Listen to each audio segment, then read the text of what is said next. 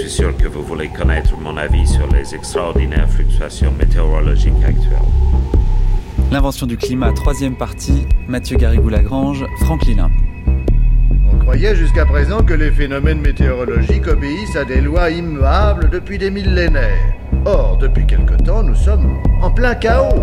Bonjour à toutes et à tous. Nous voilà mercredi, troisième jour de notre grande traversée consacrée à l'invention du climat sur France Culture. Hier, nous sommes revenus sur diverses prises de conscience du réchauffement climatique. Lundi, nous vous proposions une histoire de l'air et de l'atmosphère. Demain, nous vous parlerons des différentes périodes climatiques depuis l'âge de glace et revivrons aussi la conférence de Kyoto avec ceux qui s'y trouvaient. Enfin, vendredi, c'est de l'avenir dont il sera question, ainsi que des moyens de s'adapter à un monde sans carbone. Et aujourd'hui, c'est la rubrique du mauvais temps qui a toujours la première place. À Alger, nous enregistrons depuis 24 heures une accalmie, mais la météo annonce pour la journée d'aujourd'hui une nouvelle offensive du mauvais temps sur toute l'Algérie. Offensive qui se manifestera par de fortes pluies et de violents orages. Si nous nous apprêtons à Alger à recevoir ces nouvelles frondes d'eau, il n'en est pas de même dans le nord constantinois où les pluies n'ont cessé. De nombreuses oueds démesurément grossies ont débordé, causant de nombreux dégâts, et la situation est devenue dramatique. On déplore déjà des victimes. Vendredi, à El Aria, une jeep qui tentait de traverser un oued fut emportée avec ses trois passagers par une trompe de boue. De nouveau hier, une jeep militaire a été balayée à Horibo. On ignore le nombre de ses occupants. Aujourd'hui, nous consacrons la première partie de cette émission à la question des catastrophes et des drames humains créés par le climat, comme dans cet extrait d'une archive de 1957. Nous parlerons aussi de la peur, de l'incrédulité, de l'incompréhension, des fantasmes parfois, qu'ont toujours engendré les phénomènes climatiques dans l'esprit des hommes. Ce sera le sujet principal de cette matinée, au cours de laquelle il sera question du déluge, de Katrina et de crises aussi moins visibles, comme celle annoncée d'un enneigement moindre en montagne et du recul des glaciers. Et puis nous passerons un moment avec l'ancien ministre écologiste Brice Lalonde, avant de terminer cette émission, comme chaque jour, dans les pas du philosophe et sociologue Bruno Latour, pour qui la question du réchauffement climatique est cruciale. Souvenez-vous, hier nous l'avons laissé à Londres à la veille de la représentation en anglais d'une pièce de théâtre dont il est l'instigateur, Gaia Global Circus. Aujourd'hui nous assisterons aux préparatifs de cette première. Il y aurait beaucoup à dire sur la thématique des crises climatiques, mais comme nous n'avons que deux heures, il y a bien des événements que nous ne pourrons qu'évoquer. Nous ne reviendrons pas sur euh, le spectacle que nous avons vu ce matin à Tarès, cette petite ville d'une centaine de milliers d'habitants, à 30 km au nord de Barcelone.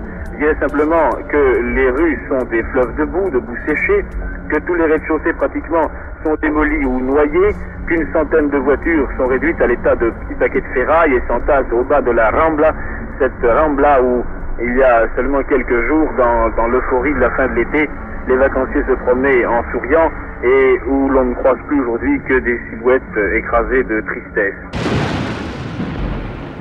C'était en 1962 à Barcelone, une inondation qui avait entraîné pas moins de 1000 morts et dont on se souvient à peine. Plus près de nous, on se rappelle davantage de la canicule de 2003. Il faut dire qu'il y avait de quoi 15 000 décès de plus que d'ordinaire dans la population française. En 2050, ces étés-là sont appelés à devenir la norme en Europe occidentale. Alors tout cela, oui, a de quoi faire peur, car les régions où l'on pourra continuer de vivre agréablement, c'est-à-dire sous des latitudes tempérées, vont devenir de plus en plus rares. Peut-être faudra-t-il même une nouvelle arche de Noé pour nous y réfugier.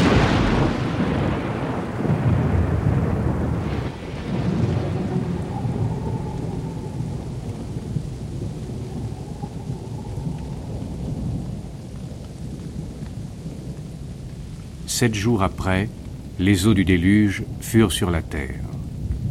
L'an 600 de la vie de Noé, le second mois, le dix-septième jour du mois, en ce jour-là, toutes les sources du grand abîme jaillirent et les écluses des cieux s'ouvrirent. La pluie tomba sur la terre quarante jours et quarante nuits. Ce même jour entrèrent dans l'arche Noé, Sem, Cam et Japhet, fils de Noé la femme de Noé, et les trois femmes de ses fils avec eux. Eux et tous les animaux selon leur espèce, tout le bétail selon son espèce, tous les reptiles qui rampent sur la terre selon leur espèce, tous les oiseaux selon leur espèce, tous les petits oiseaux, tout ce qui a des ailes.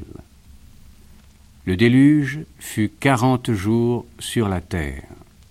Les eaux crurent et soulevèrent l'arche, et elle s'éleva au-dessus de la terre. Les eaux s'élevèrent de quinze coudées au-dessus des montagnes qui furent couvertes. Tout ce qui se mouvait sur la terre périt, tant les oiseaux que le bétail et les animaux, tout ce qui rampait sur la terre et tous les hommes. Tout ce qui avait respiration, souffle de vie dans ses narines, et qui était sur la terre sèche, mourut.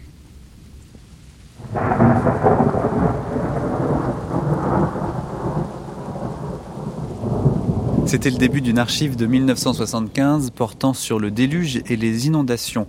Nous aurons l'occasion de l'écouter un peu plus longuement d'ici quelques minutes, mais je voudrais vous présenter d'abord deux personnes qui vont nous accompagner durant la première demi-heure de cette grande traversée, bientôt rejoint, vous l'entendrez, par l'historien du climat Emmanuel Garnier. Ces deux personnes, ce sont Farid Abdelwahab et Frédéric Danhé. Ils sont journalistes et écrivains et ont publié ensemble, aux éditions Bûcher-Chastel, un livre dans lequel ils racontent les colères du temps et les représentations que les hommes en ont eues dans l'histoire, dans la religion comme dans les films de science-fiction, sans oublier les tableaux et les textes relatant fantasmes et réalités de destruction terrible par les eaux ou au contraire par l'excès de soleil et de chaleur.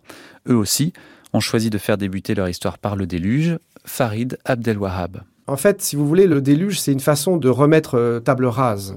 Le monde périclite, l'homme s'égare, il se dirige euh, plus vers le mal que vers le bien, enfin, il y a une perte de repères. Le déluge est un bain, si vous voulez, c'est un peu comme un nouveau baptême, en réalité. Hein. C'est ce que certains anthropologues... Euh, ça nettoie aussi, c'est l'eau qui lave. C'est l'eau qui lave, exactement. C'est aussi la symbolique de la pluie, hein, qu'on retrouve aussi. C'est-à-dire la pluie lave. Vous savez, on, on s'est rendu compte, en faisant le livre, qu'il y avait une permanence, par exemple, dans beaucoup de films policiers. Dans les polars, il y a toujours un moment moment donné, après une scène euh, généralement dramatique ou, euh, ou une scène où le héros est perdu un peu dans la cité, etc., mais ben, il se ramasse de la flotte sur la tête.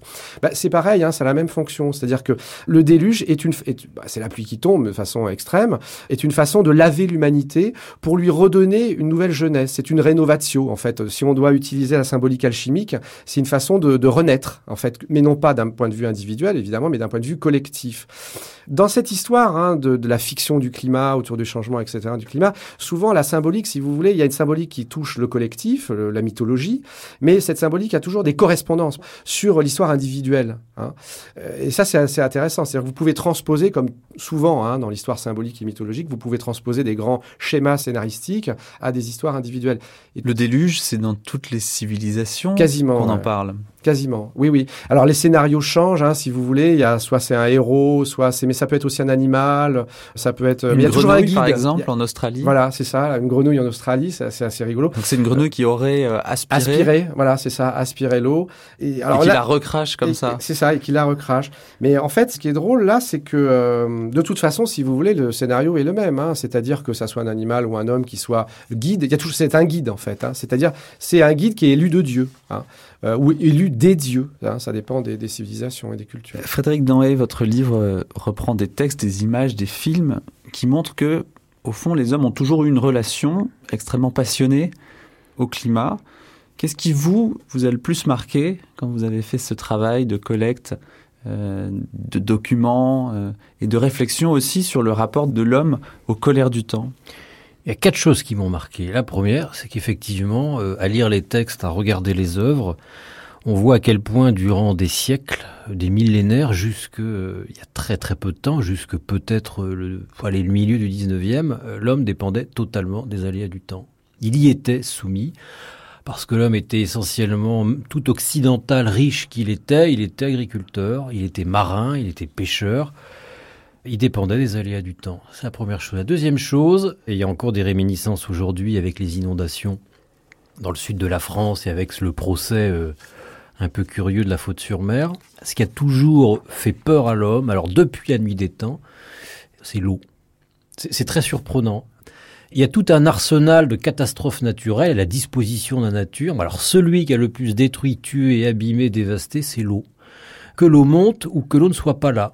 Euh, qu'elle soit sortie de son lit ou bien qu'on l'y attende éperdument. Euh, quand l'eau est là, elle dévaste. Quand l'eau n'est pas là, euh, elle croupit et c'est le choléra derrière qui tue six mois après.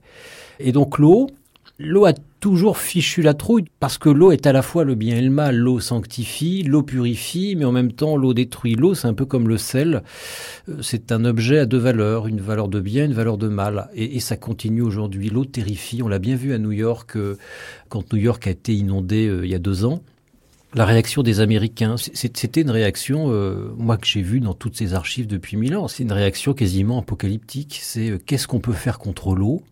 On ne peut rien faire. Et puisqu'on ne peut rien faire, nous, euh, société technologique avancée, c'est donc qu'il y a une cause ailleurs.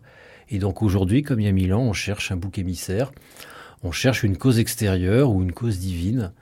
Donc ça, c'est la deuxième chose. La troisième chose, dans la littérature, c'est le vent. Très curieusement, c'est le vent qui a le plus influencé les auteurs. Euh, c'est le vent qui est le plus euh, porteur, le vecteur, le véhicule de la dépression, de la déprime. Alors Verlaine, Baudelaire, c'est évident, Hugo aussi. Le vent est la symbolique et le porteur de la déprime. Quand un auteur parle du vent, euh, on peut se poser la question de son état psychique au moment où il écrit. La dernière chose, c'est très marquant ça. C'est le roi Ladurie qui me l'avait dit, Emmanuel roi Ladurie. C'est qu'il y, a quasiment un indicateur sorcière dans les changements climatiques. Notamment dans la région de Grenoble, à chaque fois qu'un glacier avance, on brûlait une sorcière, non pas pour faire fondre le front du glacier, mais parce que euh, c'était la victime expiatoire.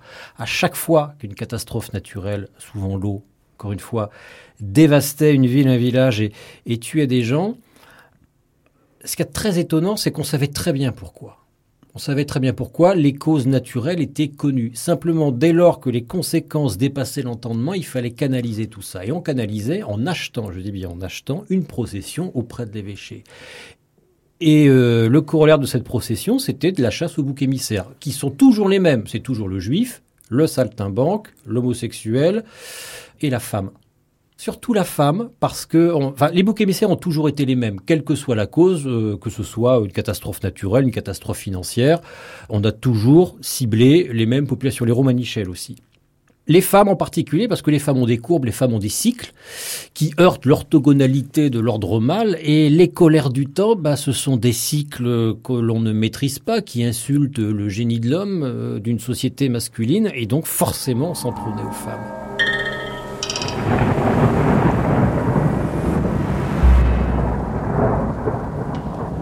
Mais alors, par exemple, le déluge, notre déluge de la tradition judéo-chrétienne, est-ce que c'était un déluge euh, de cet ordre? Évidemment, c'est difficile de répondre de façon absolument certaine, parce qu'il y a une part énorme de légende. Quand on vous parle de, euh, du mont Tarara, par exemple, euh, dans cette version-là du déluge, eh bien, était-ce vraiment le mont Tarara que nous connaissons actuellement en Arménie ou était-ce un autre mont Tarara Enfin, supposons, supposons que ce soit le, vrai mont Tarara dont il est fait question dans, la Bible, dans la Genèse. C'est Jacques Labéry qui parle, un chercheur au Centre à l'énergie atomique dans cet archive de 75. Eh bien, alors la réponse est oui. Par exemple, euh, j'étais voir euh, justement si ça ressemblait à un endroit susceptible de subir des grandes inondations, et ça saute aux yeux quand on va en Arménie le mont Tara, n'est-ce pas, est une énorme montagne, une double énorme montagne, un double volcan gigantesque, puisqu'il culmine à 5300 mètres pour l'un, et l'autre sommet est aux environs de 4005, je crois.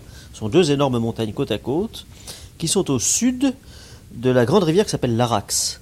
Eh bien, cette rivière, dans la région précisément qui est au nord de l'Arara, donc, des Araras, elle coule au milieu d'une immense plaine plate, plate comme un billard, et cette plaine plate est manifestement un endroit qui plusieurs fois a été recouvert par un lac.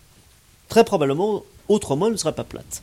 C'est typiquement un endroit où il y a eu des dépôts euh, de sédimentation lacustres. C'est-à-dire que quelque part en aval, sur le bas de la vallée, il y a eu des barrages qui se sont établis à certaines époques, probablement à la, suite de grandes pluies, dégoulinant soit de l'Arara, soit des montagnes qui sont au nord de la vallée qui s'appellent les Aragats, qui se trouvent alors dans la partie soviétique, et qui sont aussi d'immenses volcans qui culminent vers 4000 mètres qui forment une longue chaîne de volcans parallèles, dont les sommets sont parallèles à la rivière. Mais qui existaient déjà du temps ah oui, oui, oui, bien sûr.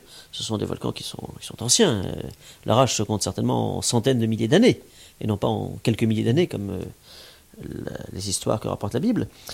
On voit dans le, du côté soviétique, au moins, j'observais des espèces de longs, de longs talus qui sont recoupés maintenant par la rivière et qui certainement formaient des digues autrefois.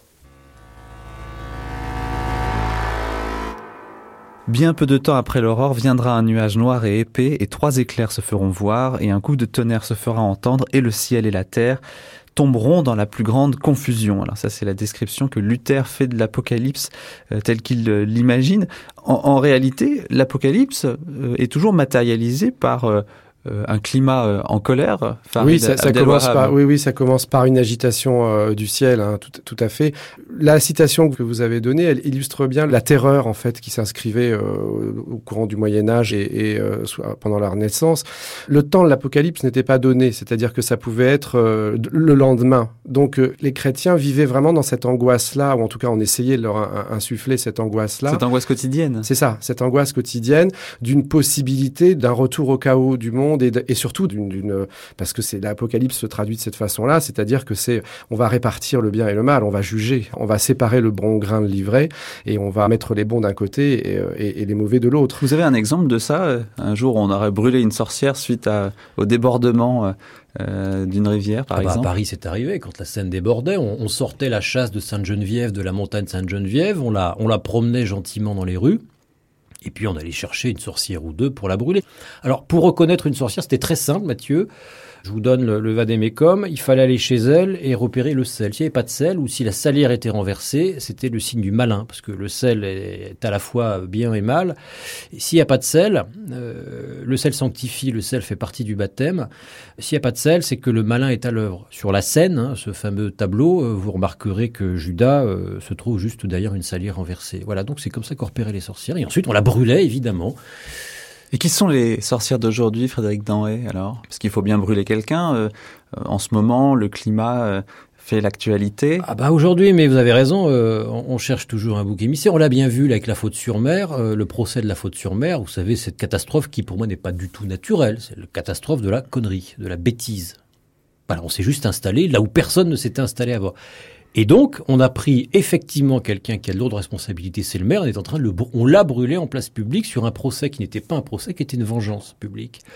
On a euh, statufié, euh, sanctifié les victimes. On a trouvé la personne à lapider, ce qui a permis de, bah, de ne pas convoquer les autres personnes tout aussi responsables que lui, et notamment, il faut bien le dire, les victimes elles-mêmes, euh, qui ont été les premières à demander un permis de construire. Donc ce maire est une sorcière, sinon c'est l'État en général. Hein, dès qu'il y a une ampoule qui pète dans ce pays, on, se tourne vers l'Élysée. Dans les inondations du sud de la France, hein, vous savez, l'image sempiternelle, hein, le, le, nouveau héros moderne, c'est le retraité en botte qui pousse l'eau de son salon avec sa raclette et à qui on fait dire toujours la même chose. Et ce toujours la même chose, c'est bah ça fait dix fois que ça arrive. Euh, que fait l'État? Mais l'État, il peut pas grand chose. Quand vous construisez votre pavillon sous le niveau de la mer, euh, l'État peut pas arrêter les eaux comme Moïse. C'est, c'est pas possible.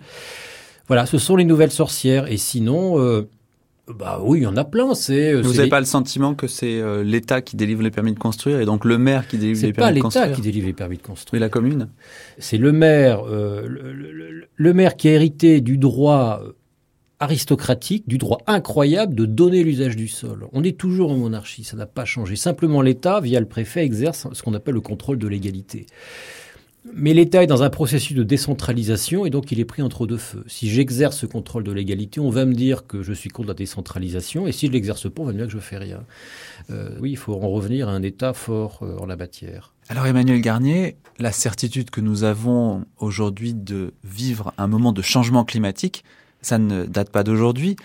De tout temps, au fond, on a pensé vivre un moment de changement climatique. Oui, c'est le paradoxe qui peut surprendre, voire choquer, de manière cyclique apparaît un discours sur le temps qui est dérangé. on ne parle pas de changement climatique à cette époque. Hein. Je le répète, le mot climat n'existe pas. Il est très tardif. Il sera employé par les élites intellectuelles. En revanche, on parle de monstruosité du temps, de dérangement euh, du temps ou euh, de l'inversement des saisons. à quelle époque alors? Oh, on en trouve des traces dès le XVIe siècle.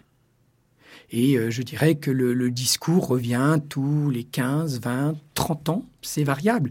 Mais c'est vraiment un facteur de permanence historique. Avec là aussi, à chaque fois qu'on construit euh, dans le passé un discours sur le changement climatique, on le fonde, on le base sur la notion d'inédit. Ça ne s'est jamais produit de mémoire d'homme. C'est un éternel recommencement. Je vous renvoie euh, aux manchettes des journaux, aux gros titres, etc., euh, concernant les catastrophes naturelles des 20 dernières années, et vous verrez donc que les mots-clés sont toujours les mêmes. Alors, euh, il faut quand même savoir que euh, dans mes archives, hein, sur des pas de temps beaucoup plus anciens, la mémoire de ces risques naturels perdurait beaucoup plus longtemps, à minima au moins une génération, c'est-à-dire euh, de 25 à 30 ans approximativement. Et ce qu'on observe là aussi en comparant nos bases de données et les situations actuelles, c'est que cette mémoire du risque climatique se raccourcit plus euh, on évolue vers l'époque contemporaine. En particulier, depuis une cinquantaine d'années, l'espérance de vie d'une catastrophe climatique est finalement très courte, puisque immédiatement un autre événement va venir se surimposer. Alors vous me direz, c'est bien la preuve qu'il y a un changement climatique inhabituel. Non, non, pas forcément en tout cas, euh, parce qu'il y a deux siècles, on avait aussi une accumulation d'événements extrêmes, parfois distants euh, de quelques années seulement, mais on en conservait la mémoire parce qu'on considérait que c'était une question de survie. Donc cette idée qu'il n'y a plus de saison, euh, ça existe depuis toujours. Ben, c'est très amusant. Je pourrais vous citer, si j'avais mes sources à portée de main, euh, euh, de superbes passages qui racontent c'est incroyable, on n'a plus de printemps, il gèle toujours, la neige est tombée au mois d'avril, c'est quelque chose d'invraisemblable, et ainsi de suite. Oui, ça, on le retrouve.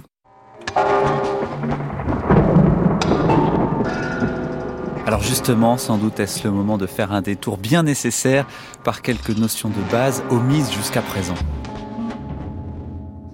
Au fait, monsieur Labeyrie, pourquoi pleut-il? On peut dire qu'il pleut parce qu'il y a de l'air qui contient suffisamment d'humidité qui arrive au-dessus d'un terrain et que là les conditions sont bonnes pour qu'il y ait condensation et que cette eau extraite de l'atmosphère tombe par terre. Alors il y a des pluies systématiquement violentes dans certains climats, comme les climats tropico-humides, et des pluies systématiquement beaucoup plus faibles et, permanentes, comme le, crachat de Brest par exemple, qui tiennent euh, à la fois aux conditions euh, de l'atmosphère avant que la pluie ne se déclenche et probablement aux conditions géographiques locales. À Bordeaux, les pluies diluviennes qui se sont abattues cette nuit ont fait déborder les ruisseaux canalisés qui traversent la ville. Plusieurs quartiers sont sous les eaux, notamment le quartier de l'Escure près du stade municipal. Les eaux ont envahi ce matin plusieurs bâtiments d'un hôpital, l'hôpital du Tondu. Il a fallu évacuer 80 malades. L'ingénieur en chef de cet hôpital a dit comment à Jacques Sylvain. Actuellement, les pompiers et l'armée sont sur les lieux pour essayer euh, d'évacuer euh, l'eau, mais euh, parallèlement, les ambulances évacuent les malades. nous avons évacué simplement que le pavillon de, de médecine chronique euh, comme les eaux montaient dangereusement dans les sous-sols, euh, nous avons préféré les évacuer euh, dans ce pavillon que vous voyez à proximité et dans certains services de l'hôpital Pellegrin.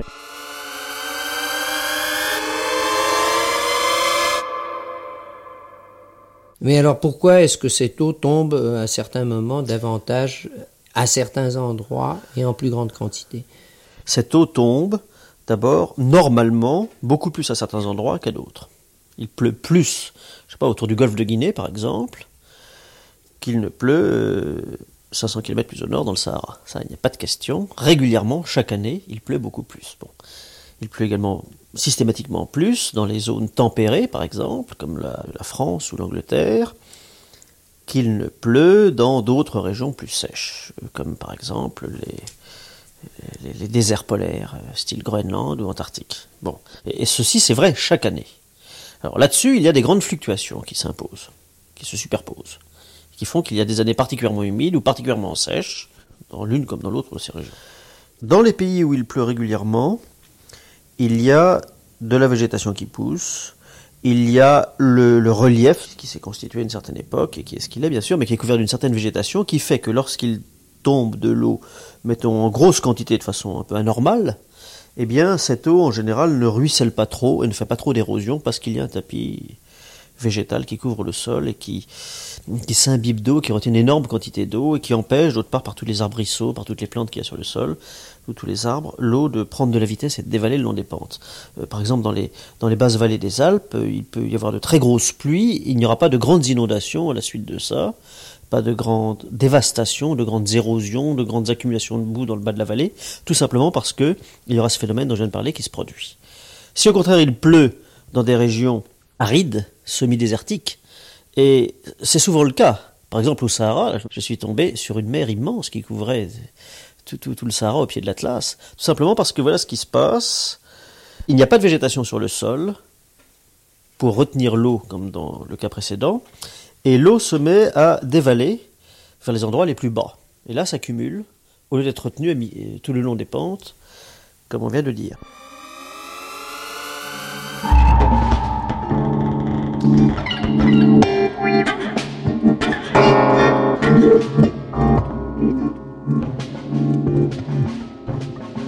Qu'est-ce qu'on sait de la façon dont les hommes du Moyen Âge percevaient le climat précisément? Ça, c'est fascinant. C'est fascinant parce que à chaque fois qu'il y a eu euh, un, petit débordement de rivière ou, un champ qui est tombé sur la route, on savait très bien pourquoi. Parce qu'on n'avait pas entretenu en amont euh, les ruisseaux qui alimentaient la rivière, parce qu'on avait coupé les arbres où il fallait pas. On savait très bien. Mais dès lors que le désordre lié à cet événement était trop important, il fallait une explication. Parce que sinon, c'est insupportable de croire qu'on aurait pu éviter ça. Et c'est toujours la même chose. Et puis, ça euh, déresponsabilise comme ça Exactement, ça déresponsabilise, comme accuser l'État, ça déresponsabilise tout le monde. Et puis Dieu, ben, moi je vois l'Église comme avant tout une organisation sociale. C'était la seule organisation sociale à pouvoir fédérer, structurer une société globalement très pauvre, une société dont l'espérance de vie était extrêmement faible. Et c'était avant tout lié aux maladies infectieuses liées à l'eau, et on en revient toujours au même problème. Et puis c'était la seule croyance que tout le monde partageait et c'était la seule main que tout le monde acceptait de voir appuyer sur sa nuque, beaucoup plus que le pouvoir féodal. Donc on en revenait systématiquement à Dieu. Alors euh, Frédéric euh, Danhé, vous avez euh, dans votre livre reproduit un certain nombre de textes de toutes les époques. Est-ce que vous pourriez nous lire ce texte sur la famine de 1420 si je ne me trompe, et qui illustre bien, je crois, la dépendance qu'on a à cette époque-là vis-à-vis du climat et donc de la nourriture.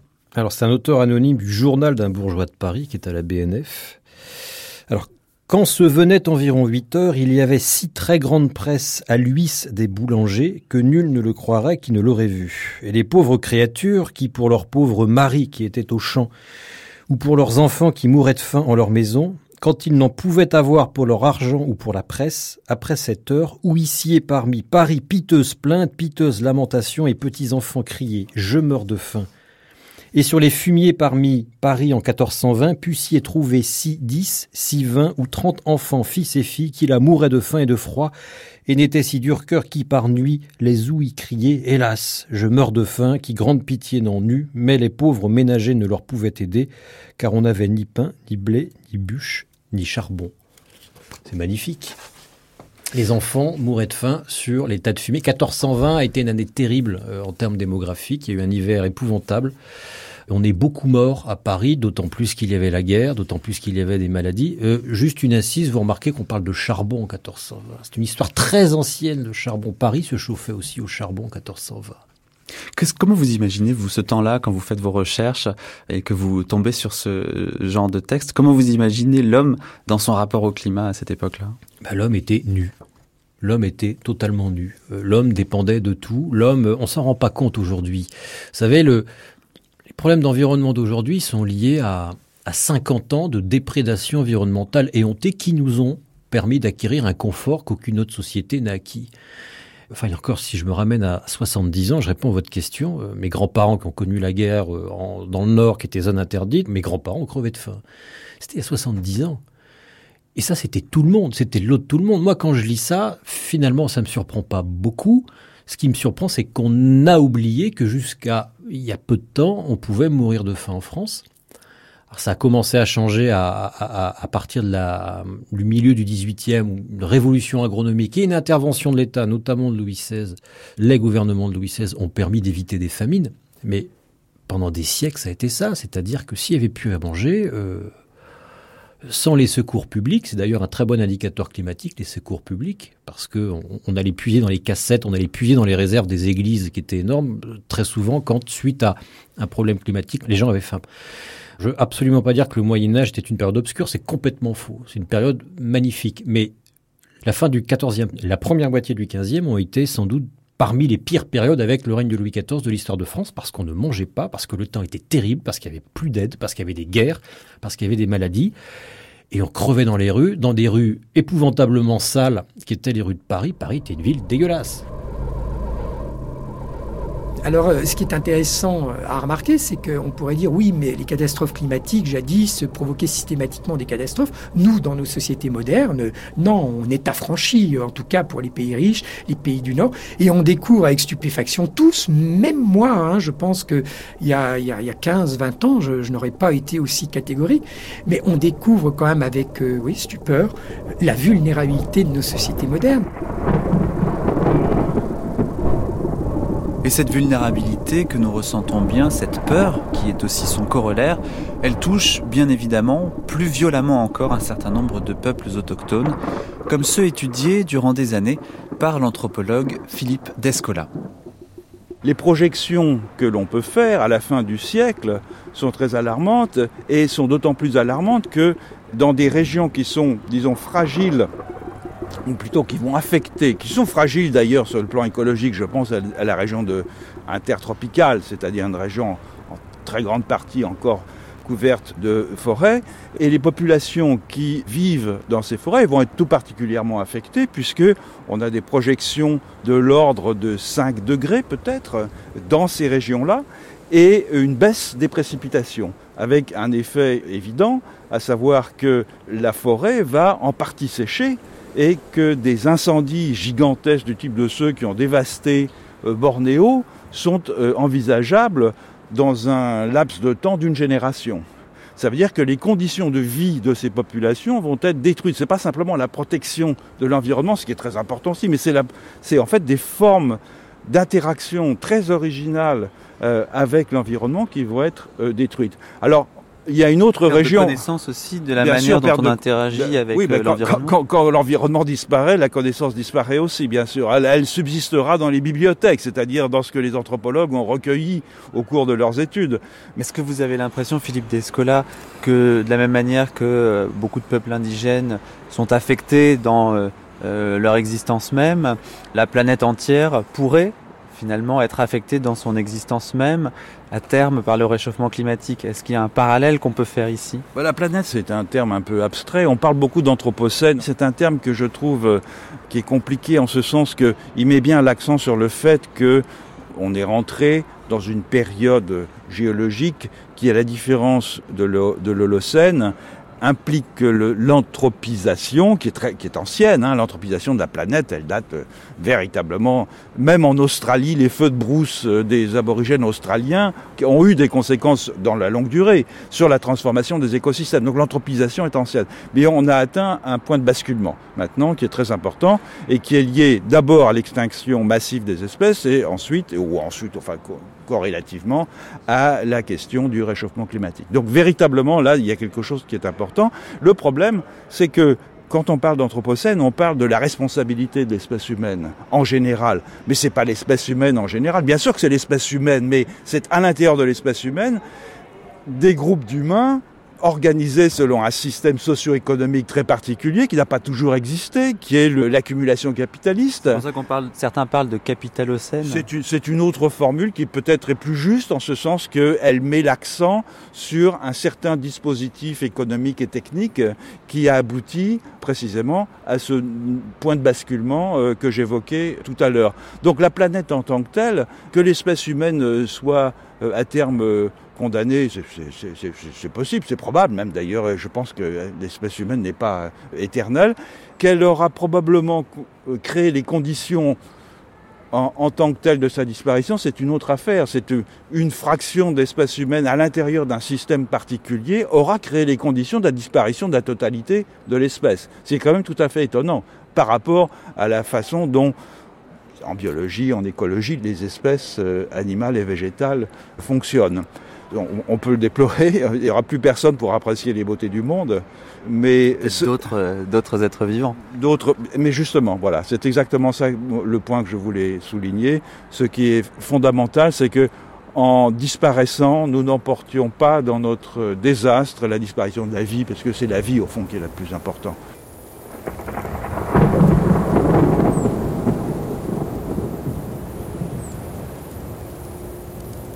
Fin probable de l'humanité, nous dit Philippe Descola. Pas étonnant que les films et autres fictions qui parlent du climat, et dont nous allons parler maintenant, n'aient un caractère, disons, un peu angoissé. Déjà, dans la bande dessinée SOS Météore d'Edgar P. Jacobs, on sentait sourdre une légère inquiétude. Extrait. Si ce cochon de temps se calmait un peu, ça serait pas plus mal. Même en parole, on, on se croirait à la veille de la fin du monde. Vous avez ce temps-là depuis longtemps en France? Oh, une bonne quinzaine. Mais depuis trois jours, c'est le bouquet. Grêle, pluie, vent, orage, tornade, tout quoi. Un vrai déluge. Et des inondations partout. Jamais vu ça, moi. Oui. Et il en est ainsi sur une bonne partie de l'Europe. Je peux vous en parler plus Oui, oui, oh, eh, ça va, ça va. Pardon? Ah non, non, non, non, non. C'est pas vous, monsieur. C'est à l'autre derrière. Ah. Qui, oui, me fait des appels de fer. Il est pressé, sans doute, cet Amerloc. Ah oui, c'est en effet une grosse voiture américaine, une Ford. Ouais. Eh ben, s'il est pressé, il a qu'à s'acheter un hélicoptère. Non, mais, pas idée, non? Oh, mais c'est qui paraît nerveux. Ouais, ben, il se calmera. Hmm oui, euh, je vous disais donc, ce temps-là, c'est pas normal. On m'ôtera pas de l'idée que c'est leur sale bombage qui a détraqué les saisons. Et puis là, ces trucs volants qu'ils envoient dans le ciel, ça vous chaille forcément les courants, les vents, les nuages, les rayons cosmiques, euh, ce que je sais, moi. Résultat, ben, il n'y a plus de saison. Oh, misère. Eh, il faudra bientôt aller passer ses vacances sur l'équateur pour trouver un peu de soleil. Vous paraissez bien pessimiste. Moi? Oh non, non, ce que j'en dis.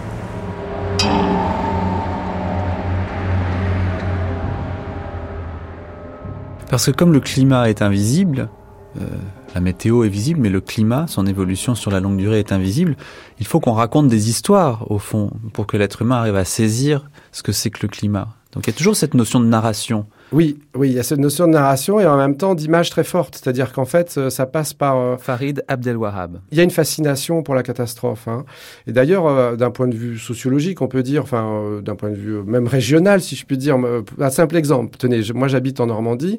Bon, Aujourd'hui, il n'existe plus, mais il y avait ce qu'on appelle le mascaret avant, qui est une sorte de vague qui partait de l'estuaire de, de la Seine et qui remontait vers Rouen. C'est la dernière vague à la haute mer, c'est ça? C'est ça. C'est une vague, en fait, c'est une fois par an, si vous voulez. Il y a une conjonction qui, qui fait que cette vague est assez importante.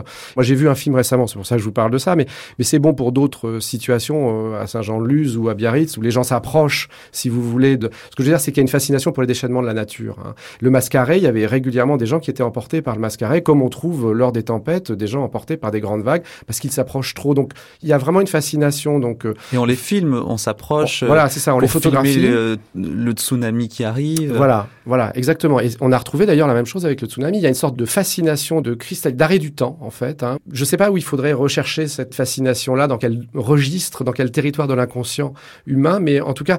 Donc il y a un plaisir euh, au dérèglement climatique, il y a un plaisir à, bah à- voir que le monde va peut-être entrer dans une période de catastrophe naturelle. En tout cas, on peut se poser des questions parce que si vous voulez, euh, ce qu'on constate, euh, c'est, on va dire, ces 15 dernières années, c'est-à-dire euh, la véritable remise en scène du cinéma catastrophe à travers la thématique du changement climatique. Ça, c'est quelque chose qui, qu'on voit vraiment euh, éclore de façon euh, importante et qui n'a pas de cesse. hein. Récemment, il y a des films de science-fiction qui sont sortis, je pense à Interstellar Space, Ouais. ou, par exemple. Là, il y a une nouvelle tradition, si vous voulez, qui émerge et on, on peut se poser des questions. D'ailleurs, c'est intéressant par rapport à l'histoire de la science-fiction et de l'anticipation de constater que si vous voulez, il y a presque. Alors, c'est pas une synchronicité, on peut pas dire ça comme ça non plus, parce que la véritable catastrophe n'est pas encore arrivée. Mais disons qu'on est objectivement en train de constater les prémices des effets du dérèglement climatique actuellement. Tout le monde s'accorde à le dire. La, température de cette année euh, en est la première preuve, quoi, qui a vraiment augmenté. Alors, c'est intéressant parce que là, on, est, on est dans une forme de presque de- de- de- d'anticipation courte, si je puis dire. Et, c'est vrai qu'on peut se poser la question de savoir qu'est-ce qui va pousser les gens à aller regarder ces films-là, ou en tout cas à être intéressés ou à se passionner pour cette thématique-là. Je me suis posé la question de savoir si cette fiction-là ne poussait pas à une forme de prise de conscience, si ça n'influait pas finalement sur une forme détournée, si vous voulez, hein, euh, peut-être brouillonne, peut-être fantasmagorique, mais en tout cas, si ça ne si ça nous amenait pas à une forme de conscience euh, sur ce qui allait se passer. Et en tout cas, la question se pose quel est l'objet de cette fascination? Enfin, qu'est-ce qui- qui se passe à ce moment-là, quoi?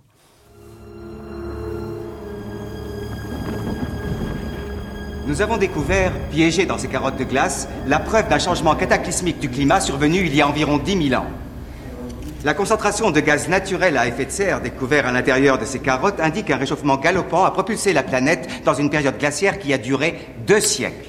Je suis perdu. Je pensais que vous nous parliez de réchauffement global et non d'une période glaciaire. Oui, c'est paradoxal, mais un réchauffement global peut déclencher un refroidissement. Laissez-moi vous expliquer. L'hémisphère nord doit son climat tempéré à l'effet du courant Atlantique Nord. La chaleur émise par le Soleil arrive à l'équateur et est diffusée au nord par l'océan. Mais le réchauffement global fait fondre les calottes polaires, ce qui perturbe ce courant chaud de surface. Il pourrait même carrément l'interrompre. Si cela arrive un jour, ce sera la fin de notre climat tempéré. Veuillez m'excuser. Euh, quand pensez-vous que ça puisse se produire, professeur, s'il vous plaît? Je ne sais pas. Peut-être dans 100 ans, peut-être dans 1000 ans. Par contre, ce que je sais, c'est que si on n'agit pas assez tôt, eh bien, ce sont nos enfants et nos petits-enfants qui vont devoir en payer le prix. Et qui est-ce qui paiera le prix de l'accord de Kyoto? L'appliquer coûterait à l'économie mondiale des centaines de milliards de dollars. Avec le respect que je vous dois, monsieur le vice-président, la facture de l'inaction serait plus élevée que cela. Le climat est fragile. Les calottes polaires sont en train de fondre à une vitesse inquiétante. Professeur euh, Hall, notre économie est à sa manière aussi fragile que l'environnement. Peut-être ne faut-il pas l'oublier avant de faire du sensationnel à bon compte. Eh bien, le dernier morceau de glace qui s'est rompu faisait à peu près la taille de l'État de Rhode Island. Pour pas mal de gens, c'est un peu sensationnel. Là, on a un blockbuster écrit qui parle à la terre entière et qui dit les choses. Là, dans le discours, il y a tout. Il y a toute la problématique politique d'aujourd'hui qu'on trouve dans les réunions internationales qui sont les, grandes homélies, les grandes processions d'avant. Et, ce film, dans ce qu'il explique, c'est un film catastrophe, donc il résume en trois semaines des choses qui se sont produites avant. Je trouve qu'il n'y a pas mieux pour vulgariser le changement climatique, ce film, hormis mes livres bien sûr et cette émission, il n'y a pas mieux que ce film. En tous les cas, euh, de faire un blockbuster sur le changement climatique, c'est quand même révélateur de la société d'aujourd'hui. Euh, vous, me l'arrachez de la bouche. Euh, il faut vraiment regarder les blockbusters et la figure des super-héros. Le super-héros d'aujourd'hui, américain, doute il doute de son pays, il doute de son drapeau, il doute même de sa force. Est-ce que j'ai le droit d'employer la force? Ça veut tout dire sur la psyché de l'élite américaine.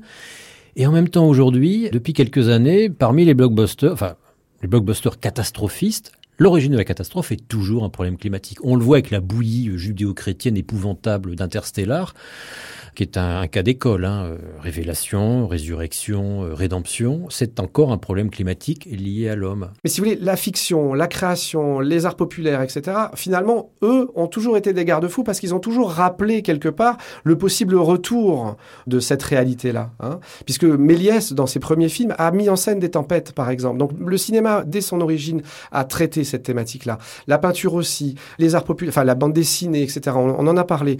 Donc ça veut bien dire que si vous voulez que l'imaginaire dont on parlait tout à l'heure, la fiction, etc., et joue aussi le rôle presque de chien de garde d'une certaine façon. C'est-à-dire que de, rappel, c'est euh, n'oublie pas, enfin c'est comme un memento mori d'une certaine façon, un peu informe. Il y a une idée de rappel en fait. Mais l'angoisse, c'est une angoisse de perte du confort au fond. Oui c'est presque uniquement ça. Et pour euh, certaines personnes, certaines civilisations, on est au-delà de la perte du confort. Euh, on est dans des problèmes de l'ordre de l'agriculture, euh, des problèmes de famine, des problèmes aussi de submersion.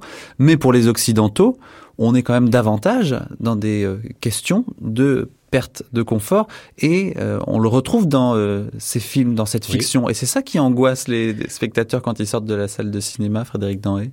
Bien sûr, et c'est en ça que ce qu'avait dit George Bush fils est intéressant quand il avait ou c'était ou Clinton ou enfin je sais plus un président américain avait dit que le mode de vie américain n'était pas négociable. Ça veut tout dire. Ça veut dire qu'il a peur que le mode de vie américain s'effondre. Et les Américains euh, en sont parfaitement conscients. Je suis pas sûr qu'en France on en soit encore tout à fait conscient. Euh, effectivement, c'est la perte du confort, c'est la perte d'un mode de vie, c'est la perte surtout de la certitude que demain sera forcément meilleur qu'aujourd'hui.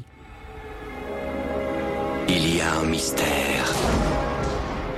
Extrait du film subtilement angoissant Twister, Yann de Bronte, 1996. Violent. Il terrifie le monde scientifique. Mais pour une nouvelle race de savants, le défi est de sauver des vies. La recherche est mortelle. Et le laboratoire est la nature elle-même.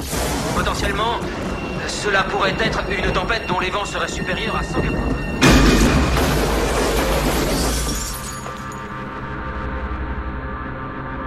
Vous écoutez toujours la grande traversée, l'invention du climat sur France Culture. Nous parlons aujourd'hui des peurs et des catastrophes fantasmées ou bien réelles. Et c'est maintenant le deuxième temps de cette émission. Après les peurs séculaires, les fantasmes et la fiction, voici le moment de raconter l'histoire bien réelle, celle-là, d'un événement climatique extrême et de ses conséquences, l'ouragan Katrina. Katrina, un exemple des drames que peuvent causer sur une société donnée une grande catastrophe climatique. Joanne Rinaldo. Extrait du documentaire En attendant Gustave par Charlotte Garçon et François Test. J'habite la Nouvelle-Orléans. J'ai donc quitté la ville la veille de Katrina. Je me suis réfugiée dans une autre ville, chez ma sœur. On était 24 dans sa maison. 15 jours après l'ouragan, j'ai pu revenir en ville avec un passe du gouverneur. Les maisons de ma mère et de ma grand-mère étaient entièrement détruites, et le rez-de-chaussée de ma maison aussi. L'eau est restée trois semaines dans les maisons. Et le flot était violent, donc tous les meubles étaient déplacés.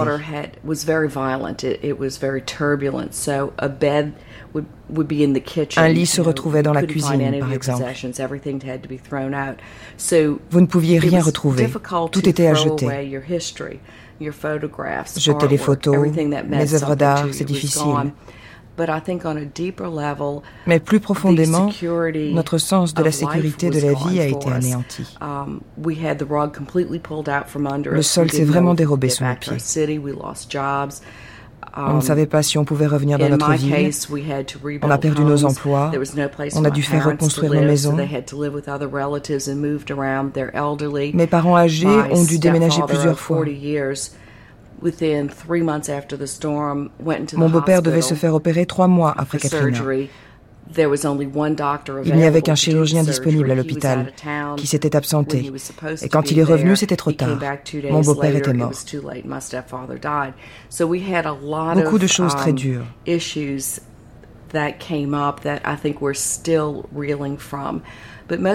Et l'une des plus dures, c'est de savoir que vous pouvez à nouveau tout perdre à tout moment. Le phénomène météo qui a créé Katrina, c'est un ouragan, ce qui est l'équivalent d'un cyclone. Euh, la, région du golfe du Mexique est, très propice à ce genre d'événement. Alexandre Magnan, géographe. Il en arrive régulièrement et la ville, effectivement, euh, en 2005, en a euh, subi un qui était d'une catégorie assez puissante en fait. On s'attendait à ce qu'il y ait de gros dégâts ce jour-là à la Nouvelle-Orléans? C'est toute la question que pose Katrina en fait. Hein. On s'attendait à ce qu'il y ait un gros cyclone, un gros ouragan, parce que encore une fois la région est propice à la formation d'événements assez intenses. Il y en a régulièrement, donc il n'y avait pas de raison qu'il n'en arrive plus pendant longtemps. Donc on s'attendait à un événement intense. Parallèlement, les autorités américaines avaient mis en place tout un mécanisme qui permettait d'essayer de se préparer à la survenue de cyclones ou d'ouragans assez intenses. C'est-à-dire, par exemple? Par exemple, quelques mois avant Katrina, l'ensemble des acteurs qui ont une responsabilité à un moment donné dans la gestion d'une crise telle que celle d'un ouragan qui survient, avaient été réunis pour des exercices de simulation pour un peu se mettre euh, un peu euh, à jour de où on en est, qu'est-ce qu'on fait, nos plans, euh, est-ce qu'ils sont bons, est-ce qu'ils ont des défaillances, etc. C'était à peine quelques mois avant Katrina et l'exercice de simulation s'était appuyé sur un événement qui ressemblait à s'y méprendre à Katrina. Le destin a fait euh, que finalement, quelques mois après, c'est vraiment ce qui s'est passé. Donc si vous voulez, les autorités sont conscientes qu'elles sont dans une zone à risque et à partir de là, essaient de mettre en place des choses.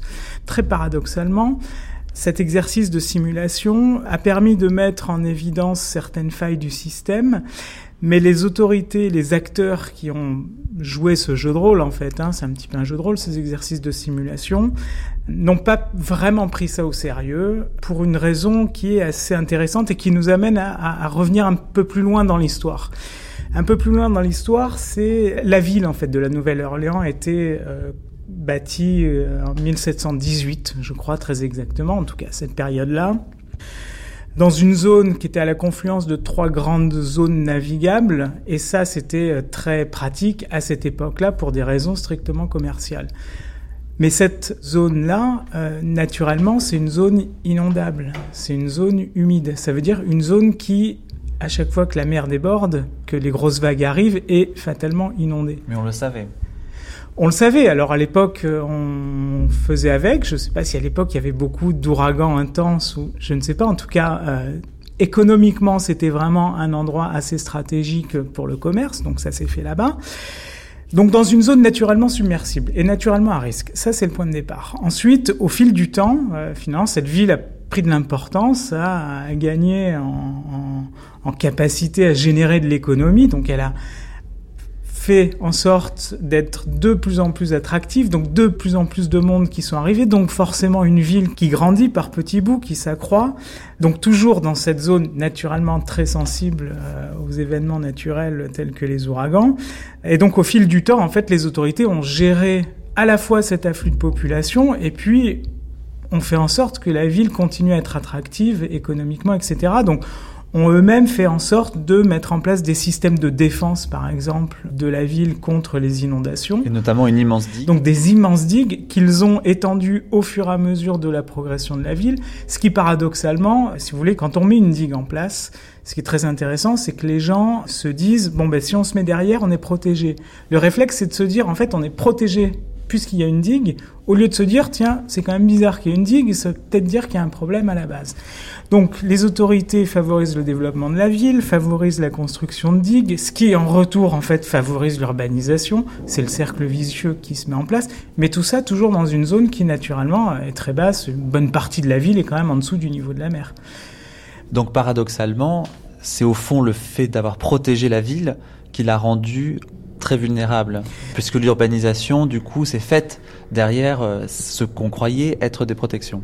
C'est le paradoxe du système du développement, en fait. Hein. Le, le, paradoxe du développement, c'est euh, que d'un côté, on met en place les instruments qui permettent de réduire notre vulnérabilité sur le moment, c'est la construction d'une digue euh, d'une hauteur impressionnante, mais indirectement, insidieusement, je dirais, sur un plus long terme, ça induit une augmentation de la vulnérabilité par une augmentation de l'exposition parce que les gens ont tendance à s'installer derrière la digue puisqu'ils s'y sentent protégés. Donc c'est un cercle vicieux C'est un cercle vicieux, effectivement.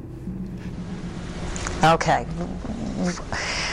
Très rapidement, les dernières nouvelles sur ce que nous savons tout de suite. Les responsables de la garde nationale chargés des opérations sur place nous indiquent qu'il y aurait jusqu'à 3500 militaires qui vont aller en Louisiane et il y en aura 2500 dans l'État du Mississippi.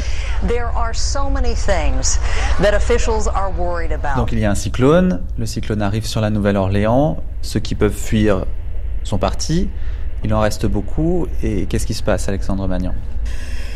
Une bonne partie, j'ai plus les chiffres en tête, mais une bonne partie de la population de la Nouvelle-Orléans avait pu partir avant l'arrivée de l'ouragan. Les trois quarts de la population. Les trois quarts, merci.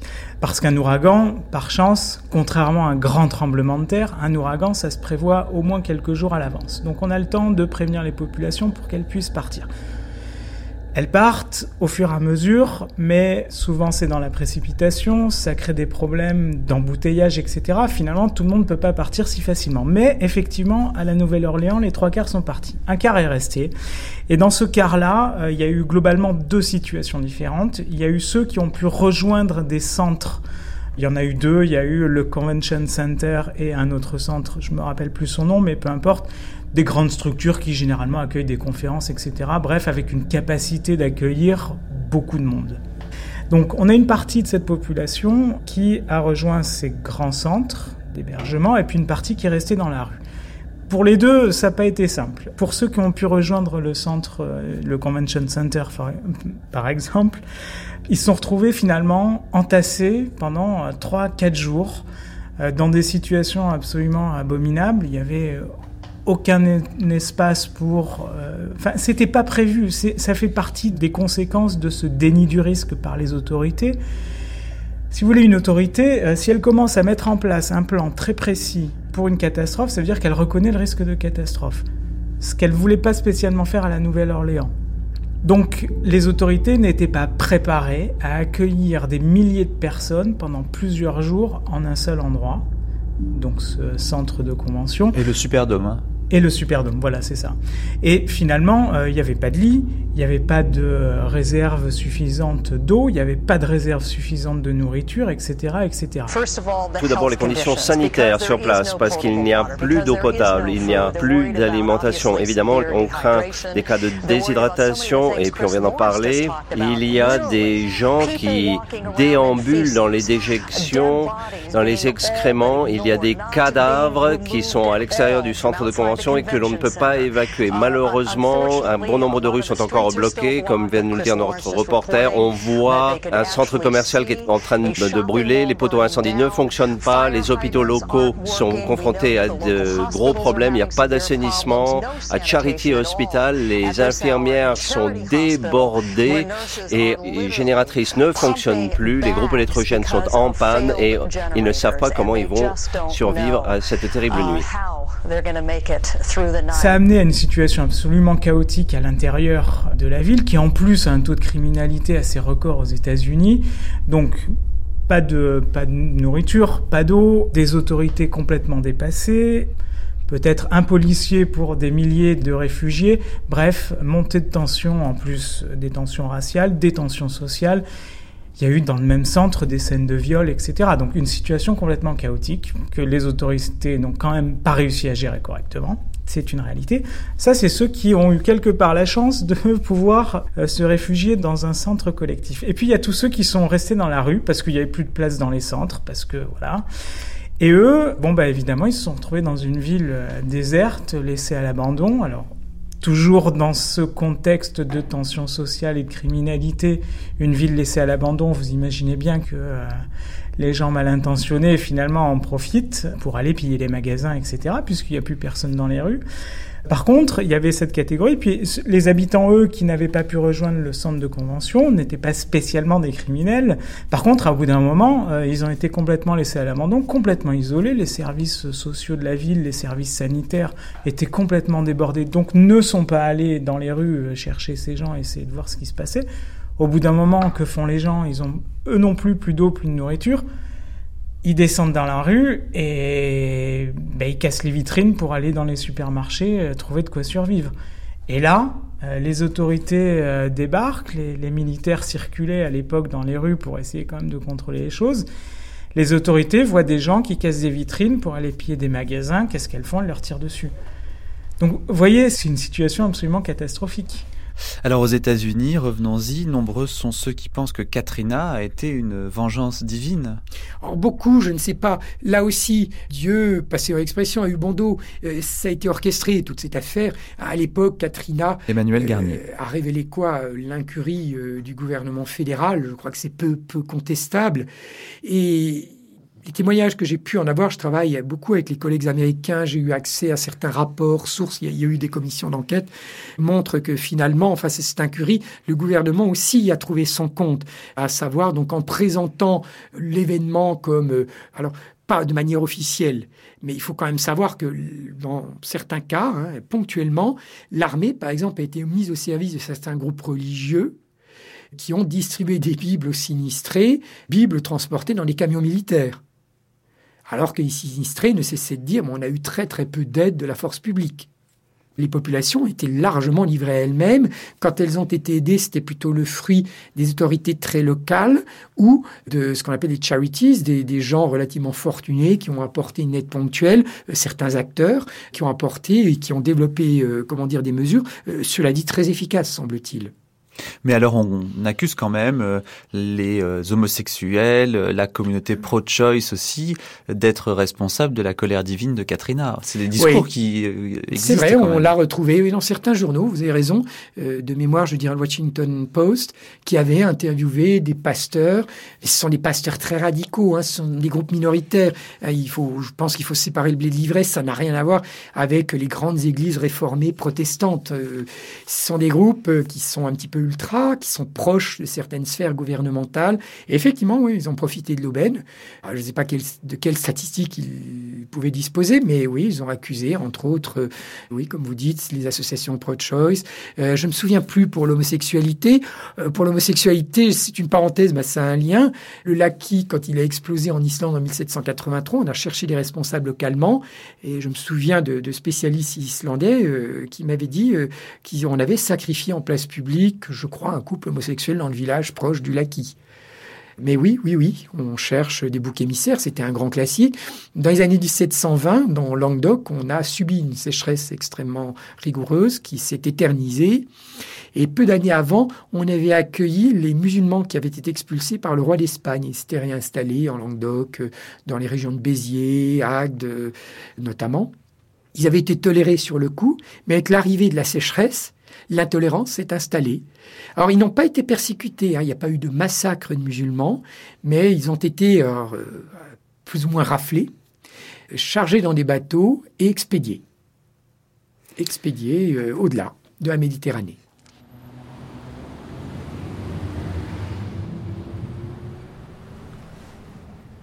Cathy Nathan, on est ici dans votre cabinet. Vous êtes psychologue. Quelle est votre impression sur l'impact sur la santé mentale de vos patients euh, de Katrina, encore aujourd'hui, euh, trois ans après les événements?